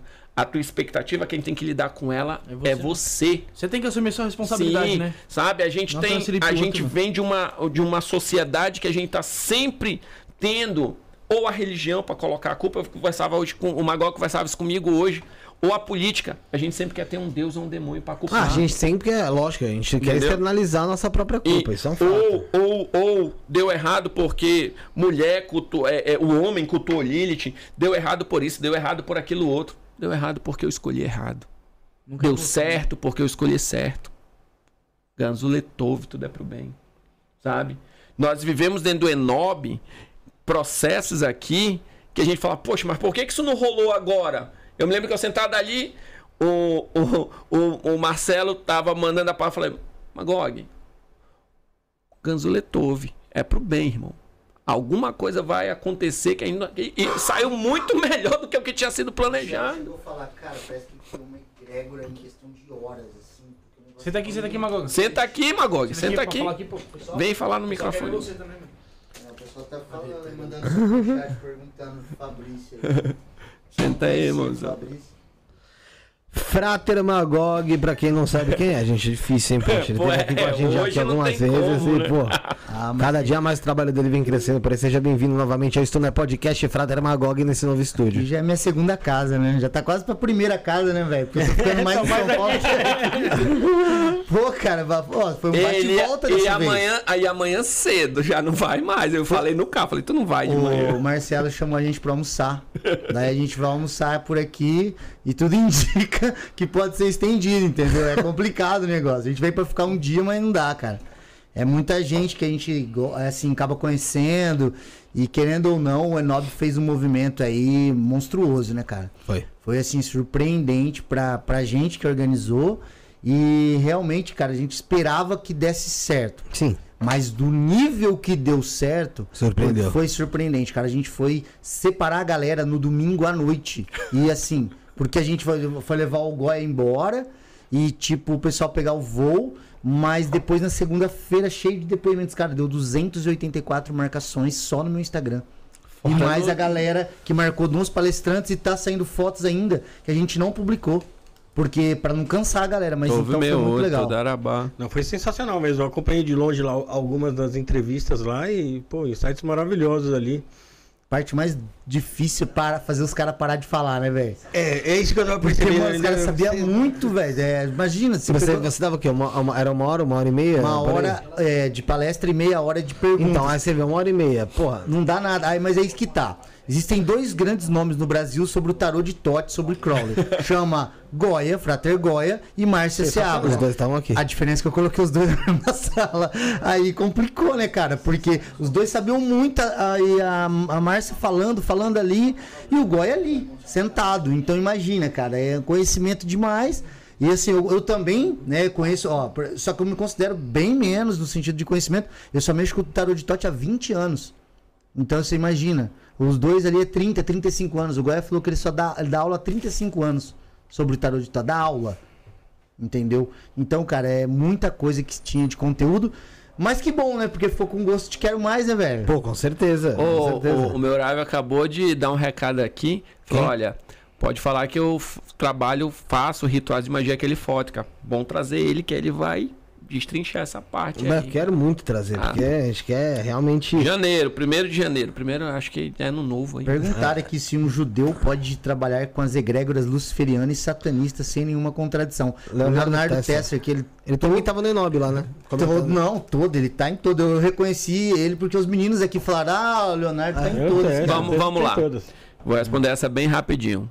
O que, que é Deus? Deus. É. Deus é o todo. Tudo está em Deus, tudo vem de Deus. Tudo tá. Nós estamos, segundo a Cabala, tá? nós estamos dentro do ventre dele. Então, de onde vem luciferianismo ou vem satanismo? Vem dele. O judeu não, para o judeu não é reconhecido o Satã como um ser do mal que está brigando contra Deus. Não existe isso. Tudo vem dele, tudo emana dele. Ele é, é de onde tudo emana. É o todo. Tá? E logo não, você não consegue se separar desse todo. E assim mesmo o luciferianismo. Tá? Agora, existem visões de linhas filosóficas sobre o que é Satã. E aí nós temos várias visões diferentes. É isso aí eu vou para depois, porque por causa do horário que já está se estendendo. E do luciferianismo. Magog pode falar muito bem dessa, de- de- dessa parte aí. Ah, nós tivemos até o Michael Ford aqui, né? Que eu já vinha conversando há um bom tempo. Mandou um vídeo aqui pro evento, né, cara? Foi, foi pra gente, foi muito legal, porque até comentei com a galera. Falei, cara, ele falou, ó, posso mandar um vídeo?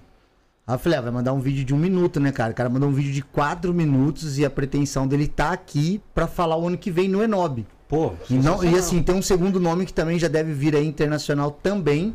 Só que qual é a parte mais da hora, né, cara? O Ford na atualidade, ele é um dos maiores, se não o maior, vai, mais conhecido aí, escritor luciferiano da atualidade. É um dos maiores, né? Então, cara, sem dúvida nenhuma, pelo menos aqui no cenário brasileiro, né, no cenário nacional, a galera conhece muito o trabalho dele, principalmente pela editora Via Sestra, que tem publicado mais e mais livros do trabalho dele.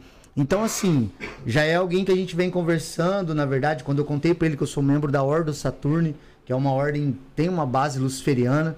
Então, assim, é, é diferente o trabalho dele, claro, mas como a Saturno é uma ordem extremamente respeitada aí há mais de um século, né? Então o cara sabe que é um trabalho extremamente sério. Inclu- Inclusive a Seabra, que veio aqui também, é uma das membros da Ordem Saturne. Então a Ordem Saturne é uma ordem bem restrita, bem, bem fechada. né? Quem estiver assistindo aí, for pesquisar, vai ver que é uma ordem que te- demanda um processo longo até para essa entrada, para ser a recepção e tudo mais, mas é uma ordem muito séria. Então foi assim que eu fui me aproximando do Ford ali pra gente conversar. E quando se trata de Lúcifer, né, cara, você vai ter várias, várias, é, vários E tem alguém da ordem dele aqui no Brasil? Não, segundo ele, não. Segundo ele, eu perguntei de gente, pessoas específicas, né? Perguntei se existia. Porque ele tem uma ordem, né? A ordem de fósforos e tudo mais. E aí perguntei se tinha algum representante, alguma coisa. Pra minha sur... pra zero surpresa minha, não havia ninguém, né? Inclusive, a gente levantou nesse, nesse evento aí, né? No caso, né? As picaretagens de muita gente do cenário nacional que pensa que ninguém nunca vai conhecer ninguém lá de fora, né, cara? E na verdade o Brasil é extremamente respeitado em termos de até- autores. até as termos- pedras se encontram. e aí a gente acaba descobrindo as coisas. Mas a parte mais legal de tudo é o seguinte: a visão de Lúcifer muda para cada um, né? Eu falo, no- eu falo direto aqui que eu tenho cinco aspectos de Lúcifer: antropológico, sociológico, místico, mágico, né? Então é, é muito diferente. Então, por exemplo, a parte é, sociológica, né? Se você pensar no portador da luz ou portador da sabedoria, o termo, tá? O título Lúcifer, você vai ver que todo cara que entregou sabedoria do mundo ao mundo, ele, ele era o portador da luz que entregou a sabedoria. Mas todos eles pagaram o preço também. Um pa- paralelo muito legal com o mito de Prometeu, que entregando o fogo dos deuses à humanidade é condenado a ficar acorrentado pelos pés e um corvo bicando o fígado, porque o fígado regenera toda noite e no outro dia ele sofre a dor de novo. Aí você vê que Sócrates entregando a ideia da maiêutica, o questionamento, ele é condenado a tomar cicuta na, no berço da democracia.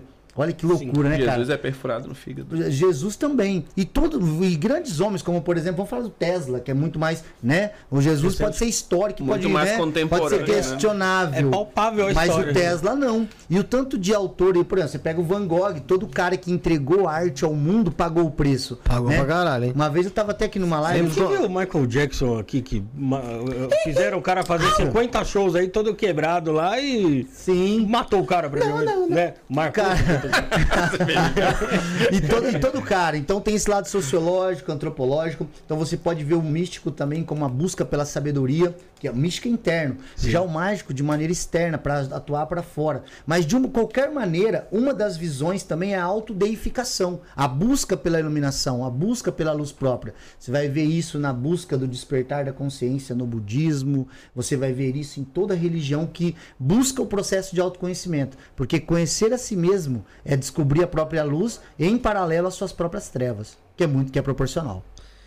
Só um pontinho, Magog, pra citar aqui. O pessoal tava perguntando onde tava, onde foi, onde tava essa conferência, esse, esse bate-papo que teve, essas palestras. Galera, procura aí no YouTube Ocultismo por Frater Magog. Você vai achar o canal dele. E tá lá, o Enob tem o dia do dia 17 e do dia 18. O dia 17 rolou na sexta-feira, se não me engano, foi das 6h30 às 3 da manhã. Isso. E do dia 18 foi da 1 hora da tarde Se aí até as Frater 9. Magog na pesquisa. Se colocar Enob também, Enob, Enob. Frater Magog, né, gente? É Então- Enob. Assim, o. Quem não viu ainda vai ver, com certeza. É só, só chegar lá também. Pode me seguir no Instagram, tem vários links lá também, Frater Magog. Tá com arroba Frater Magog. Cara, e tem a galera toda. Márcia, Goya, Lorde A, Lento do Dragão, Edu Pramejani, tem Jorge Flores, Marcelo Cíntia, Deldébio, Marcelo Danilo Deldébio. Copini. Cara, vai. É, é assim, é um, é um, um time assim que só o Flamengo teve quando teve Edmundo, Romário e quem era o terceiro que tinha um. Ih, ali, Tinha- ali, tinha- ali tinha- tinha Denilson, Marcos Assunção, Edmundo, Djalminha, Vampeta. Cara, jogado num time desse, você fica no banco, você tá ganhando.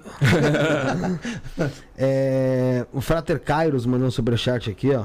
Grandes referências em, seu tra- em seus trabalhos sérios. Frater Magog e Fabrício Caboclo. Magog, uma enciclop- enciclopédia humana de conhecimento. Abraço a todos vocês. O Kairos que tem que vir aqui também, hein? Nunca esteve aqui conosco, tem que estar aqui conosco também.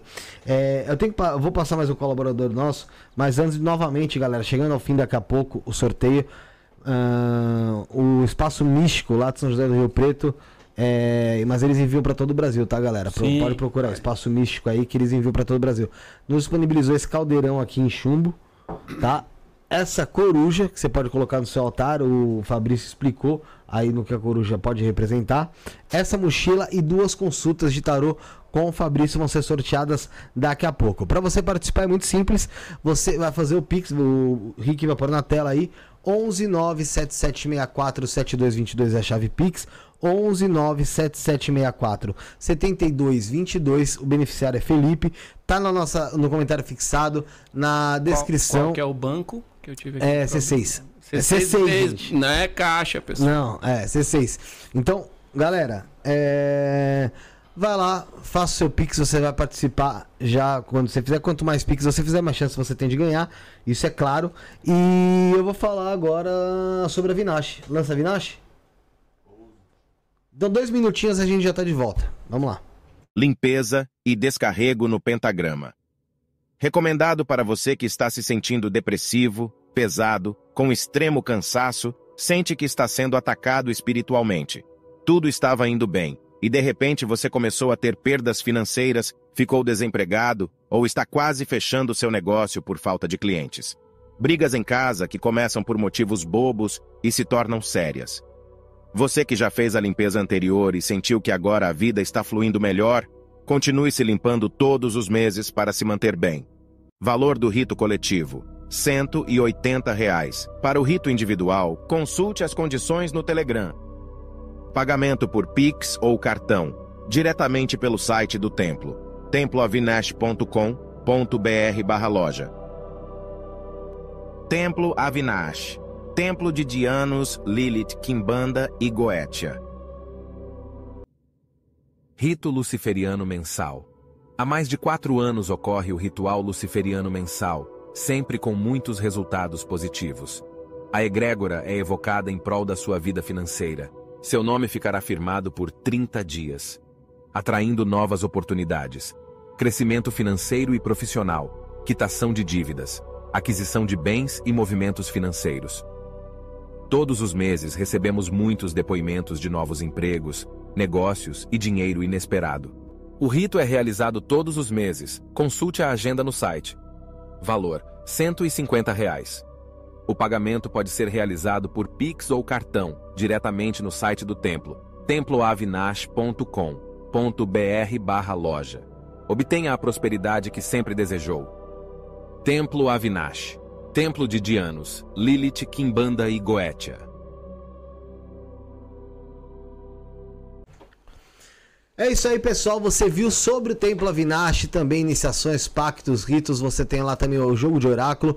Você quiser entrar em contato, temploavinash.com.br. Eu repito, temploavinash.com.br. Ou então através do Telegram 21 96782 5911. 21 96782 5911. Um grande beijo pra Mestra Vinache, pro Mestre Caveira, pro Mago Kaique. Tamo junto. É, vamos continuar aqui. O Fabrício foi falando bem, o Magog tá aqui na mesa. O Bruno tá, tá chegando aqui também. E galera, continue fazendo aí até 10h50 o, o Pix, tá? A partir de 10 reais, 11 97764 7222. 10h50 eu vou estar fazendo o sorteio, tá, gente? É o caldeirão aqui de chumbo, a coruja, Coruja. a mochila e as duas consultas com o Fabrício Papo de Bruxo. E não esquece, gente, por favor, de seguir aqui o Fabrício no YouTube, se inscrever no canal dele, Papo de Bruxo. Procura lá, ele tá próximo dos 20 mil. Então, inscreva-se no Papo de Bruxo e também no Instagram, Papo de Bruxo Oficial, tá bom? Brunão, vem. Ô Magog, é, eu lembro que, é, eu acho que na penúltima vez que você veio aqui, a gente fez aquele, aquele ritual, aquela entonação lá do Mikael. Sim. Né? Que a gente até percebeu que o ambiente ficava mais quente mesmo. E você citou que no Enob aqui o ambiente estava quente aqui. Você acha que era algo parecido aí, Gregor? Ali? Cara, o que acontece é o seguinte, né, até a gente faz a brincadeira. Pro cristão, ele vai lembrar da seguinte passagem. Né, onde tiver um ou mais em meu nome, lá eu estarei, né? Imagina que num lugar. E aí a natureza do pessoal falando de egrégora. Tem muita coisa de egrégora que o pessoal distorceu, historicamente, tá? Desde o conceito de egrégore, de onde veio isso e tudo mais. Eu até explico, né? Algumas coisas que desmistificam muita coisa que o pessoal pensa hoje em dia que tudo é egrégora, tudo é choque de egrégora e tal. Mas, falando sobre é, o próprio Enob aqui que eu tô comentando, cara, existia aqui. É, para você entender, eu tenho às vezes um orgulho de dizer o seguinte, cara, eu tô com 41 anos. Eu tenho registrado, documentado em termos de. O Goya já me conhecia, a Márcia já me conhecia, a galera já me conhecia de muitos anos. E eu tenho de, de pessoas que me conhecem nesse meio há mais de 20 anos. Então, qual que é a beleza da parada que, que eu quero dizer? É muito legal você ainda ser o mais novo do rolê.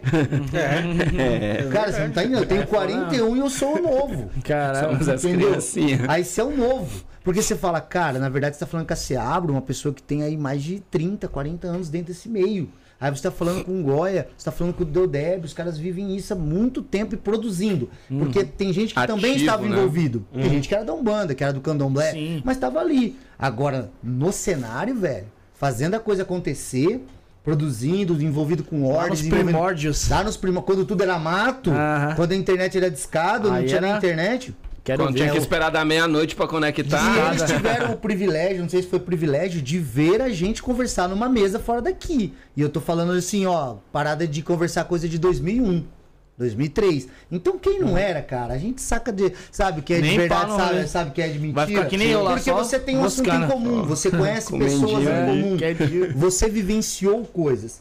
Legal, tudo isso pra te dizer o quê?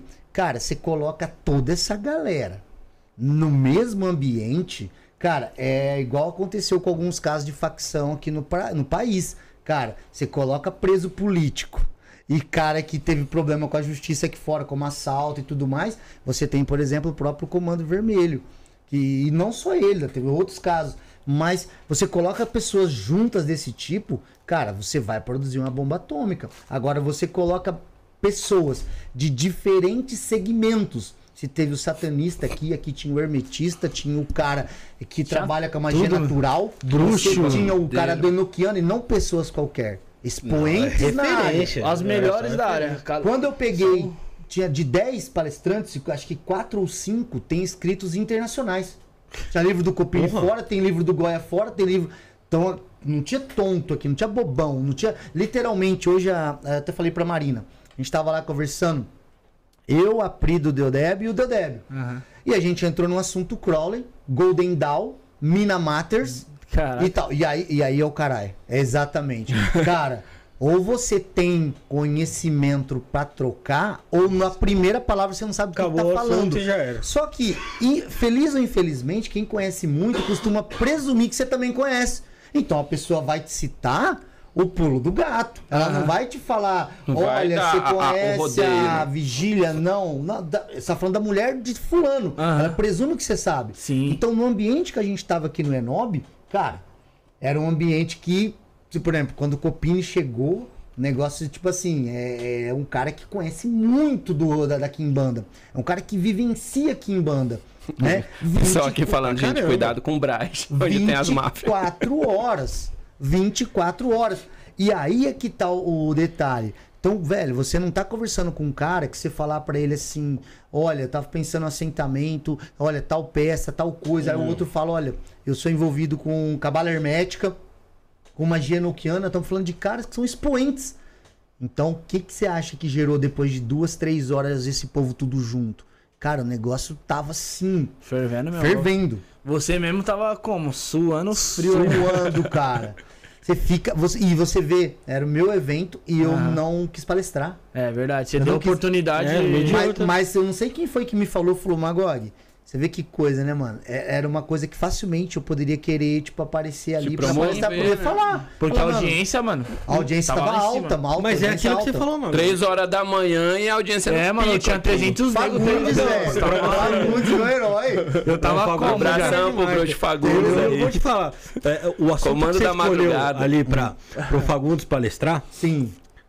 Eu, eu falei com ele aqui no elevador, aqui quando a, última vez que ele tava vindo aqui, eu falei, putz, que, que, que bacana, velho. Vou, não posso perder essa aí, porque Sim. tenho certeza que vai ser duas Não, horas. e olha a palestra do Fagundes, velho. A função social da magia. Exatamente. Mano, eu, e assim, os caras aí que tá, o Copini, o Fagundes e, se eu não me engano, o Goya. É, isso mesmo. Foi essa ordem. Goya, Copini e Fagundes. Não, mas aí que tá, os caras não, quiser, não queriam que eu saísse da mesa. Então eu fiquei Ah. trocando ideia com os caras, porque era pra ter palestra, mas Sim, no meio da sim. palestra os caras questionavam se eu tinha alguma Sim, dúvida. sim, É. sim, sim. E pra mim foi uma honra, porque, mano, eu tirei a dúvida ao vivo. Sim. O alen- O alento do da- dragão tá, acabou de entrar aqui. ó. Olha, ó, outros que estiveram aqui, o pessoal Ah, do é Alento verdade, do Dragão, que, mano, a galera não conhecia, assim, né, de amplamente. pra caramba. Mas a galera apaixonou, assim, o pessoal pedia demais.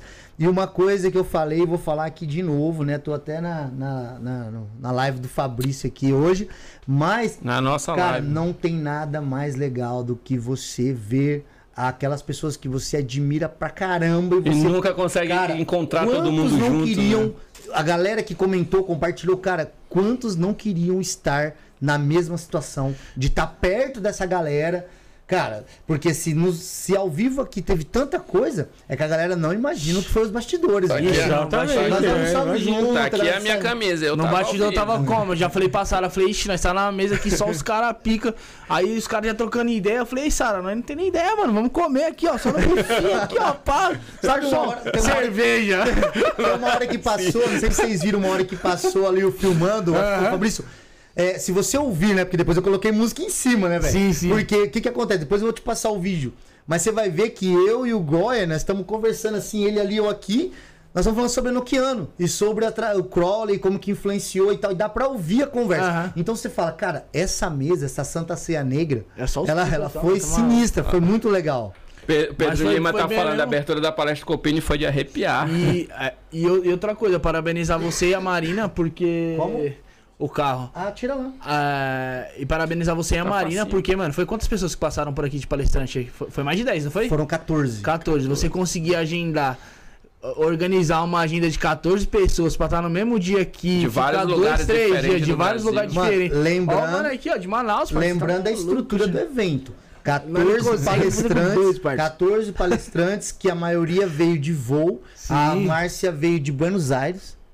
Então, Sério? assim, é. Puta. Jogo pesado, cara. É, se for pra dar tiro, a gente dá de 12. Ó, a última vez a, Copi- a Priscila Copini puxou uma aqui, né? Eu vou puxar uma 12. Aí chama o Paulinho do Espaço Místico E aí trouxe tá os caras de. Rio Preto, trouxe a galera de Rio Preto. Então, assim, é, olha só, eram, foram 14 palestrantes que eu consegui ajeitar os caras em 60 dias, consegui patrocínio pro evento, consegui trazer nego tudo aí de fora, de longe, cara, do sul, do norte, de tudo quanto é lugar. É, todos hospedados no mesmo hotel, mano, no mesmo andar. E 2024? Entendeu? Vai Ah, ter mudança? 2024, cara, se vocês acharam que o Enob foi forte nesse ano aqui, vocês vão surpreender. E assim, o objetivo do Enob é um só: colocar, divulgar a cultura nacional, em todos os sentidos. Eu não tô falando só de ocultismo, eu tô falando dos gringos ou da galera vir e saber que nós temos capoeira, samba, é, feijoada, que o Brasil tem Jurema, Catimbó, Tambor de Minas, Candomblé, Umbanda, Quimbanda. E é o seguinte, aqui o brasileiro tem que perder esse negócio do vira-lata e saber que aqui tem muito autor nacional bom, tem muita cultura aqui que dá para ser desenvolvida. O Enob é, é um encontro nacional de ocultistas do Brasil. Mas o ocultismo, ele é muito amplo, irmão. Você sabia 10% dessa parte do judaísmo? Na minha cabeça do judaísmo era muito religiosa a parada. Quando eu fui vendo que os judeus, de- claro, a Kabbalah a gente já vê por causa de ordem e tal, mas tem coisas que você nem sequer imagina. E aí você começa a estudar e falar, porra, mano, tem muito mais coisa. Então o E ocultismo vai é- vendo o quanto isso conversa com outras. o ocultismo só é Ideias. isso, ele tem muita informação, muito conhecimento que, que não é do ortodoxo, não é do comum, é o que você ouve falar no dia a dia, entendeu?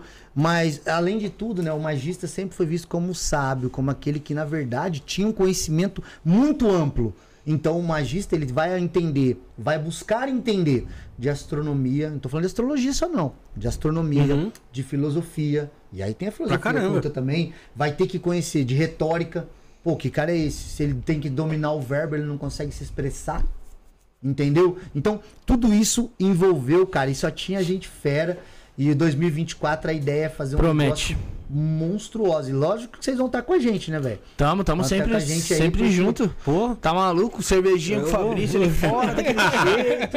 Eu já encostei o baldezinho ali e falou: ó, isso aqui já deixa aqui pra nós e vamos, só Ó, vamos. pra galera ficar Fagundes. animado, só pra galera entender o nível de animação, os palestrantes, os patrocinadores e mais pessoas que já estão vindo atrás, é, assim, já estão, como eu mostrei pra vocês no início aí, a galera já quer fechar pra 2024. O pessoal já percebeu que deu extremamente certo. Agora nós estamos escolhendo lugar no Brasil e colocar vocês tudo aí num voo aí, jogar tudo lá num lugar, pôr fogo em tudo. É três dias, a ideia é que o Enob 2024 Cara, vai seja ser uma três Fazer uma, fazer uma vivencinha de de ayahuasca, umas 72 horas ali de. de... Tudo isso com o palestrante sendo também, assim, tratado como deve. Ensaiamos muito bem lá, tipo, lá no, no, no Coco Bambu, né? na- No Radoc Lobo, né? Nossa, mano, E que o era pessoal- filé. Tudo muito Que é. bem, assim, comendo. E a pretensão do ano que vem é terminar o evento, mano, com um show. Com o Goya tá querendo trazer lá o dele, a guitarra, o baixo, fazer um show, fazer umas apresentações. Mas a ideia nossa é trazer uma banda mesmo pra, tipo, rock anos 80, 70. Pode fazer um negócio monstruoso, velho.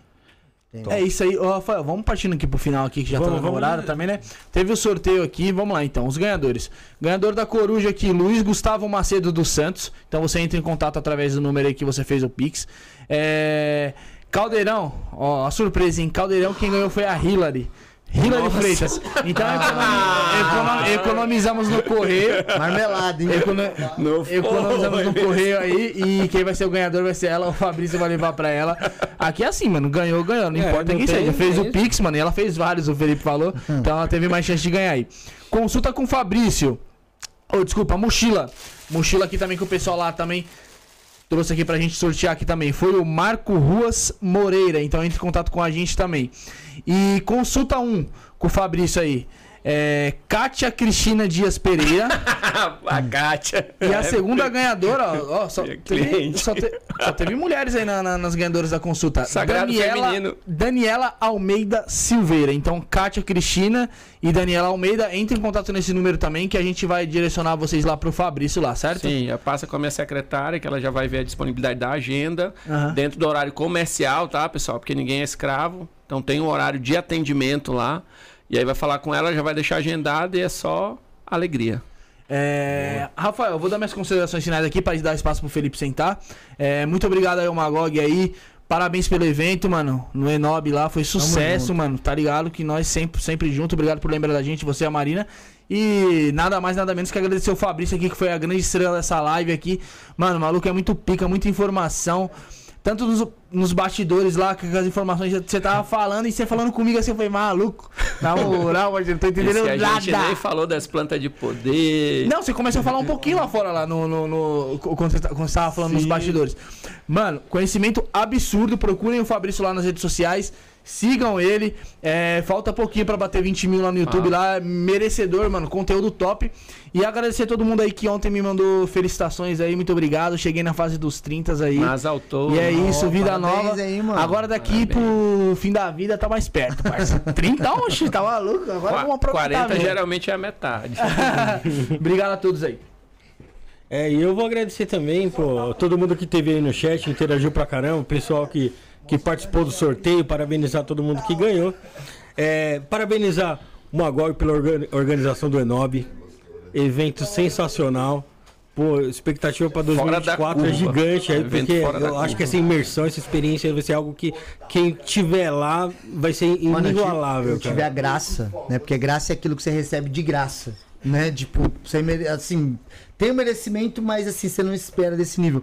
Desses nomes grandes que eu citei aí, de dizerem assim, cara, foi o maior evento que o Brasil já viu de forma gratuita. Sim, Já, claro. você tem esse elemento que não foi citado. Verdade. Cara, a gente colocou os caras que, tipo assim, são, nom são nomes no, no cenário e que, tipo, entregou gratuito. Isso Ford vira o ano que vem, que é a pretensão que ele venha, e independente de quem venha, será entregue gratuito. É o papel essa social a da magia. Esse é essa é a parada. Conhecimento, cara, conhecimento, É conhecimento. é a base de tudo, mano. Eu, na verdade, meu povo perece por ignorância, né? Por falta de visão. Quando as pessoas são livres porque aprenderam a desenvolver, a absorver o conhecimento, aí elas estão prontas para escolha. Enquanto você é ignorante, você não escolhe, você é empurrado. Verdade. Verdade. E agradecer ao Fabrício também. Obrigado, Fabrício, aí. Cara, ideia sensacional aqui. É, to- tanto do- da- das magias, do judaísmo. Pô, sensacional. Valeu, obrigadão, cara. Bom, eu antes de entregar a palavra para ambos, né, poderem aí se despedirem, quero agradecer. Vou primeiro começar aqui pelo Magog, parabenizar novamente pelo evento que foi sensacional. De fato, um evento que chamou atenção e vai chamar ainda muito mais porque ele tá lá. É uma coisa que tá, tá gravada. Quem não assistiu vai assistir e quem, quem, não, e quem não tiver tempo de ver a semana vai ver na outra, mas vai assistir. série. É, tem que ser, Sim. é, e tem que ser assim mesmo. né? E tem que ser assim mesmo para conseguir absorver o tanto de informação que lá foi despejada, foi, foi colocada. Então, parabéns a você pela ideia, parabéns aos seus colaboradores por terem entrado nesse projeto junto contigo.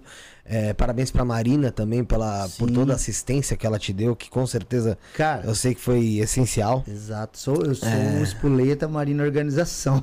Então, assim, é, parabéns a todos os palestrantes que aqui também tiveram para para trazer esse conhecimento para o pessoal de casa. E a expectativa, obviamente, é para um próximo e que o próximo seja realmente muito melhor, muito maior e por aí vai. Estão chamando de Rock Né? in Rio da Magia. É, você falou que o de estoque, não falou? É, o Woodstock? Woodstock, lembra? Woodstock. É, então. Por que não? É o seu, você já lançou o seu sonho, como ele disse. É, já tá no mundo das Sim, ideias, já tá, tá plasmando. É, ela botou todo mundo sujo de lama, ela ouvindo palestra. os- Pelado. Ah, agradecer o Fabrício. Fabrício, você é uma, uma fonte também, assim como o Magog, de conhecimento, cara.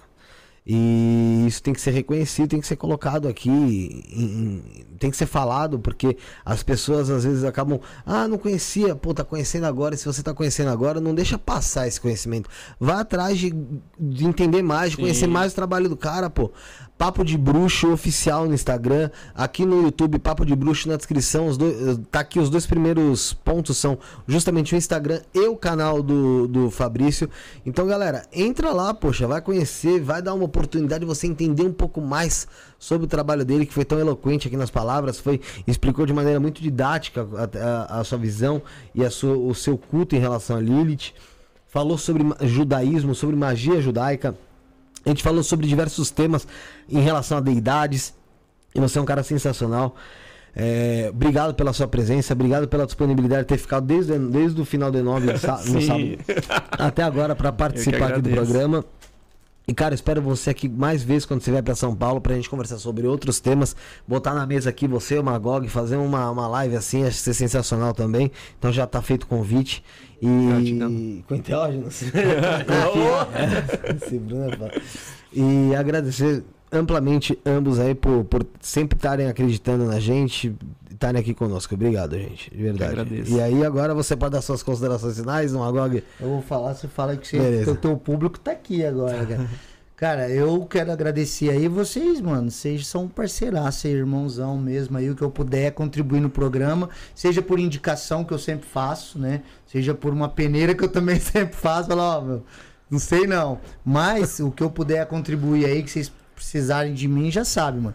É rapidinho, é 4 horas e meia, até dois pulinhos, eu tô aí. Entendeu? então, pra qualquer coisa. Se o programa começar às seis e meia e tiver um conflito aqui no chat, dez e meia eu tô aqui. Qualquer falta de Não, não, meu. respeito. Não, é, não, manter. Mas eu queria hoje parabenizar na real mesmo. Vocês já top, mano. O José, o Bruno fez pela gente aqui também. No, no sábado você também fez aí, vocês todos sempre ajudaram. Porque os caras teve que aguentar também, né, cara? Querendo ou não, é cansativo É. pra todo mundo. Mas então vocês, pô, contribuíram pra caramba. Pro primeiro, né, velho? Foi um, tipo assim, chutei a bola na frente, correr atrás pra ver o que que virava. Então, pra, eu quero agradecer.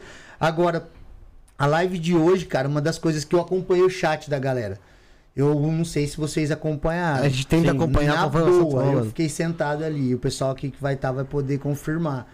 Cara, fazia muito tempo que eu não via tanto elogio, porque eu tô tão acostumado a ser xingado às vezes, entendeu? Mas o, fazia muito tempo que eu não via tanto elogio e na boa, o Fabrício se saiu extremamente bem. E eu vou te falar, não entrou em alguns assuntos mais profundos ainda, porque, mano, não dá tempo. Você Não três horas não dá. Não dá. Mas o Fabrício se saiu muito, muito bem. E principalmente, mano, desmistificando uma parada sobre o lance de homem não trabalhar com lead, que era uma questão histórica e tem todos os dados. Não é uma bica. Ninguém falou do sangue lá, sem fonte, por igual eu falei do Joseph Campbell, antropológico, o Mircea, antropólogo. Então a gente não tirou do nada.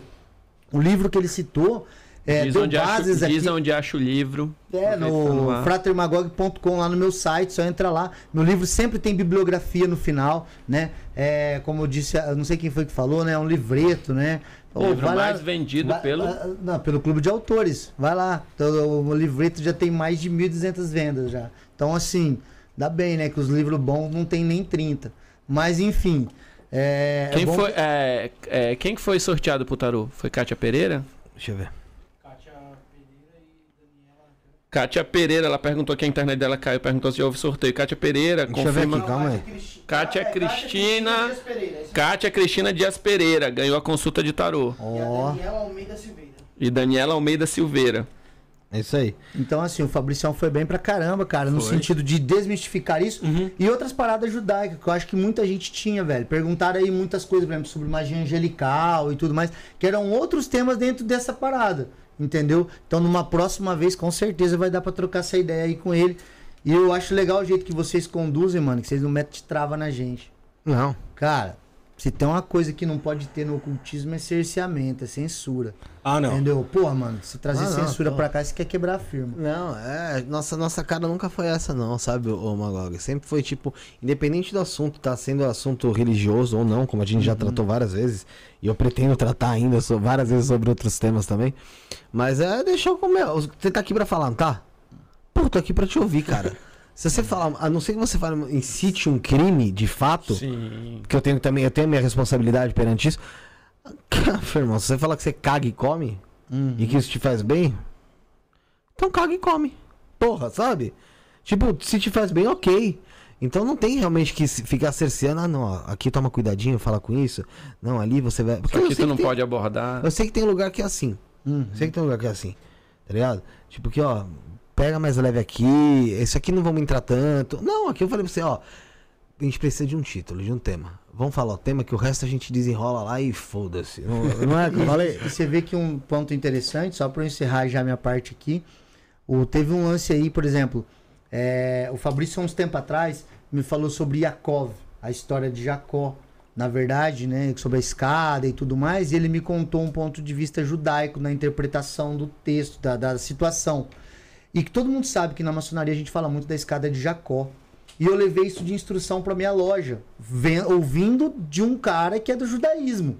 Cara, e foi uma coisa fantástica. Os caras ficaram impressionados com essa informação, com o jeito que foi, por aquela perspectiva de alguém que conhece a Torá e tal, tal, tal. Legal. Por que, que eu tô falando isso? Porque em muitos momentos da live, o Fabrício comentou de bater papo comigo, de me citou e tal. E aí o pessoal, pô, cara, ele aprende com o cara. Não, mano, é uma interação. Nada é de graça. Cara, É eu, eu sou um né? cara que eu vou, eu, eu posso te ensinar algo, mas eu tô sempre aprendendo algo. E às vezes o que pra você já não tem valor porque é normal, pra mim, puta, uma puta novidade e é legal. Então, é, o Fabrício literalmente fez o que a galera falou aqui, mano. Foi uma aula, pelo menos pra muita gente aqui, foi uma aula. Muita gente que não conhecia comentando no chat que, pô, cara, adorou. Foi pra mim, foi uma experiência fantástica. E é isso aí, galera. Quem quiser aí acompanhar, saber do Enob, só ir lá no arroba Fratermagog e sabe como é que o tratamento lá é sempre VIP. só chegar e chamar. É isso aí. Fabrício Caboclo, Papo de Bruxa. Bem, é, eu quero encerrar primeiro com a seguinte frase, que é dai honra a quem tem honra. Então vamos a, aos que merecem ser honrados. Vamos ao Kiddush. Né? Sentar na mesa com o judeu e brindar com ele, compartilhar do pão e do vinho, não é só fazer uma refeição, é fazer uma aliança. E nós estamos aqui na mesa, compartilhando, então nós já temos aqui um Kiddush. Mas eu queria primeiramente agradecer aos deuses. Agradecer a senhora Lilith, minha senhora. Agradecer a toda egrégora que cultua. E depois a minha sacerdotisa, minha deusa, eu queria agradecer a minha esposa, que está comigo aí nessa caminhada e a gente sabe o tanto de pedrada que a gente já tomou. A gente sabe como que o teu lombo tem que ficar forte. Porque se tu é filho de Lilith, tu vai ser forjado na batalha. Agradecer a ela. Te amo, amor. Tô com saudade. Daqui a pouco eu tô chegando aí.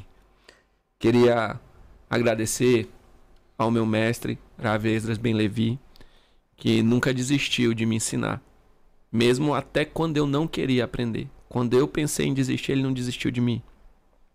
Agradecer esse frater aqui, ó.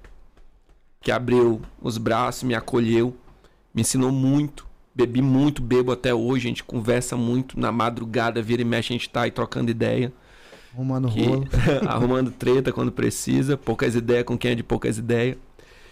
E, e agradecer a vocês, a equipe, a acolhida, né? Porque eu acho que é um dos ambientes mais acolhedores que tem esse podcast. Aqui é um lugar que você chega e você não tem amarra, você sente à vontade. Agradecer a todo mundo que acompanha até aqui, cada soro, cada frata, cada irmão. Agradecer ao universo, a Deus, seja lá da forma que você se conecta com todo. E é a frase de Buda: Você está no lugar que você precisa estar. Apenas respire. E é isso, pessoal. Shalom. Obrigado, Fabrício. Muito legal essa, essa consideração. Magog também. Marina, que tá, tá voltando aí. Bruno, que tá aqui, participou do programa com a gente. O, o Ricardo. Rafael. Todo mundo que acompanhou aí de casa. Obrigado a vocês. É, a gente tá de volta. É o tal. A gente, tá na, a gente tá de volta, então, no sábado, tá? Às 19h30 a gente tá de volta. Então, pra fechar, somos o início, o fim e o meio. Fomos.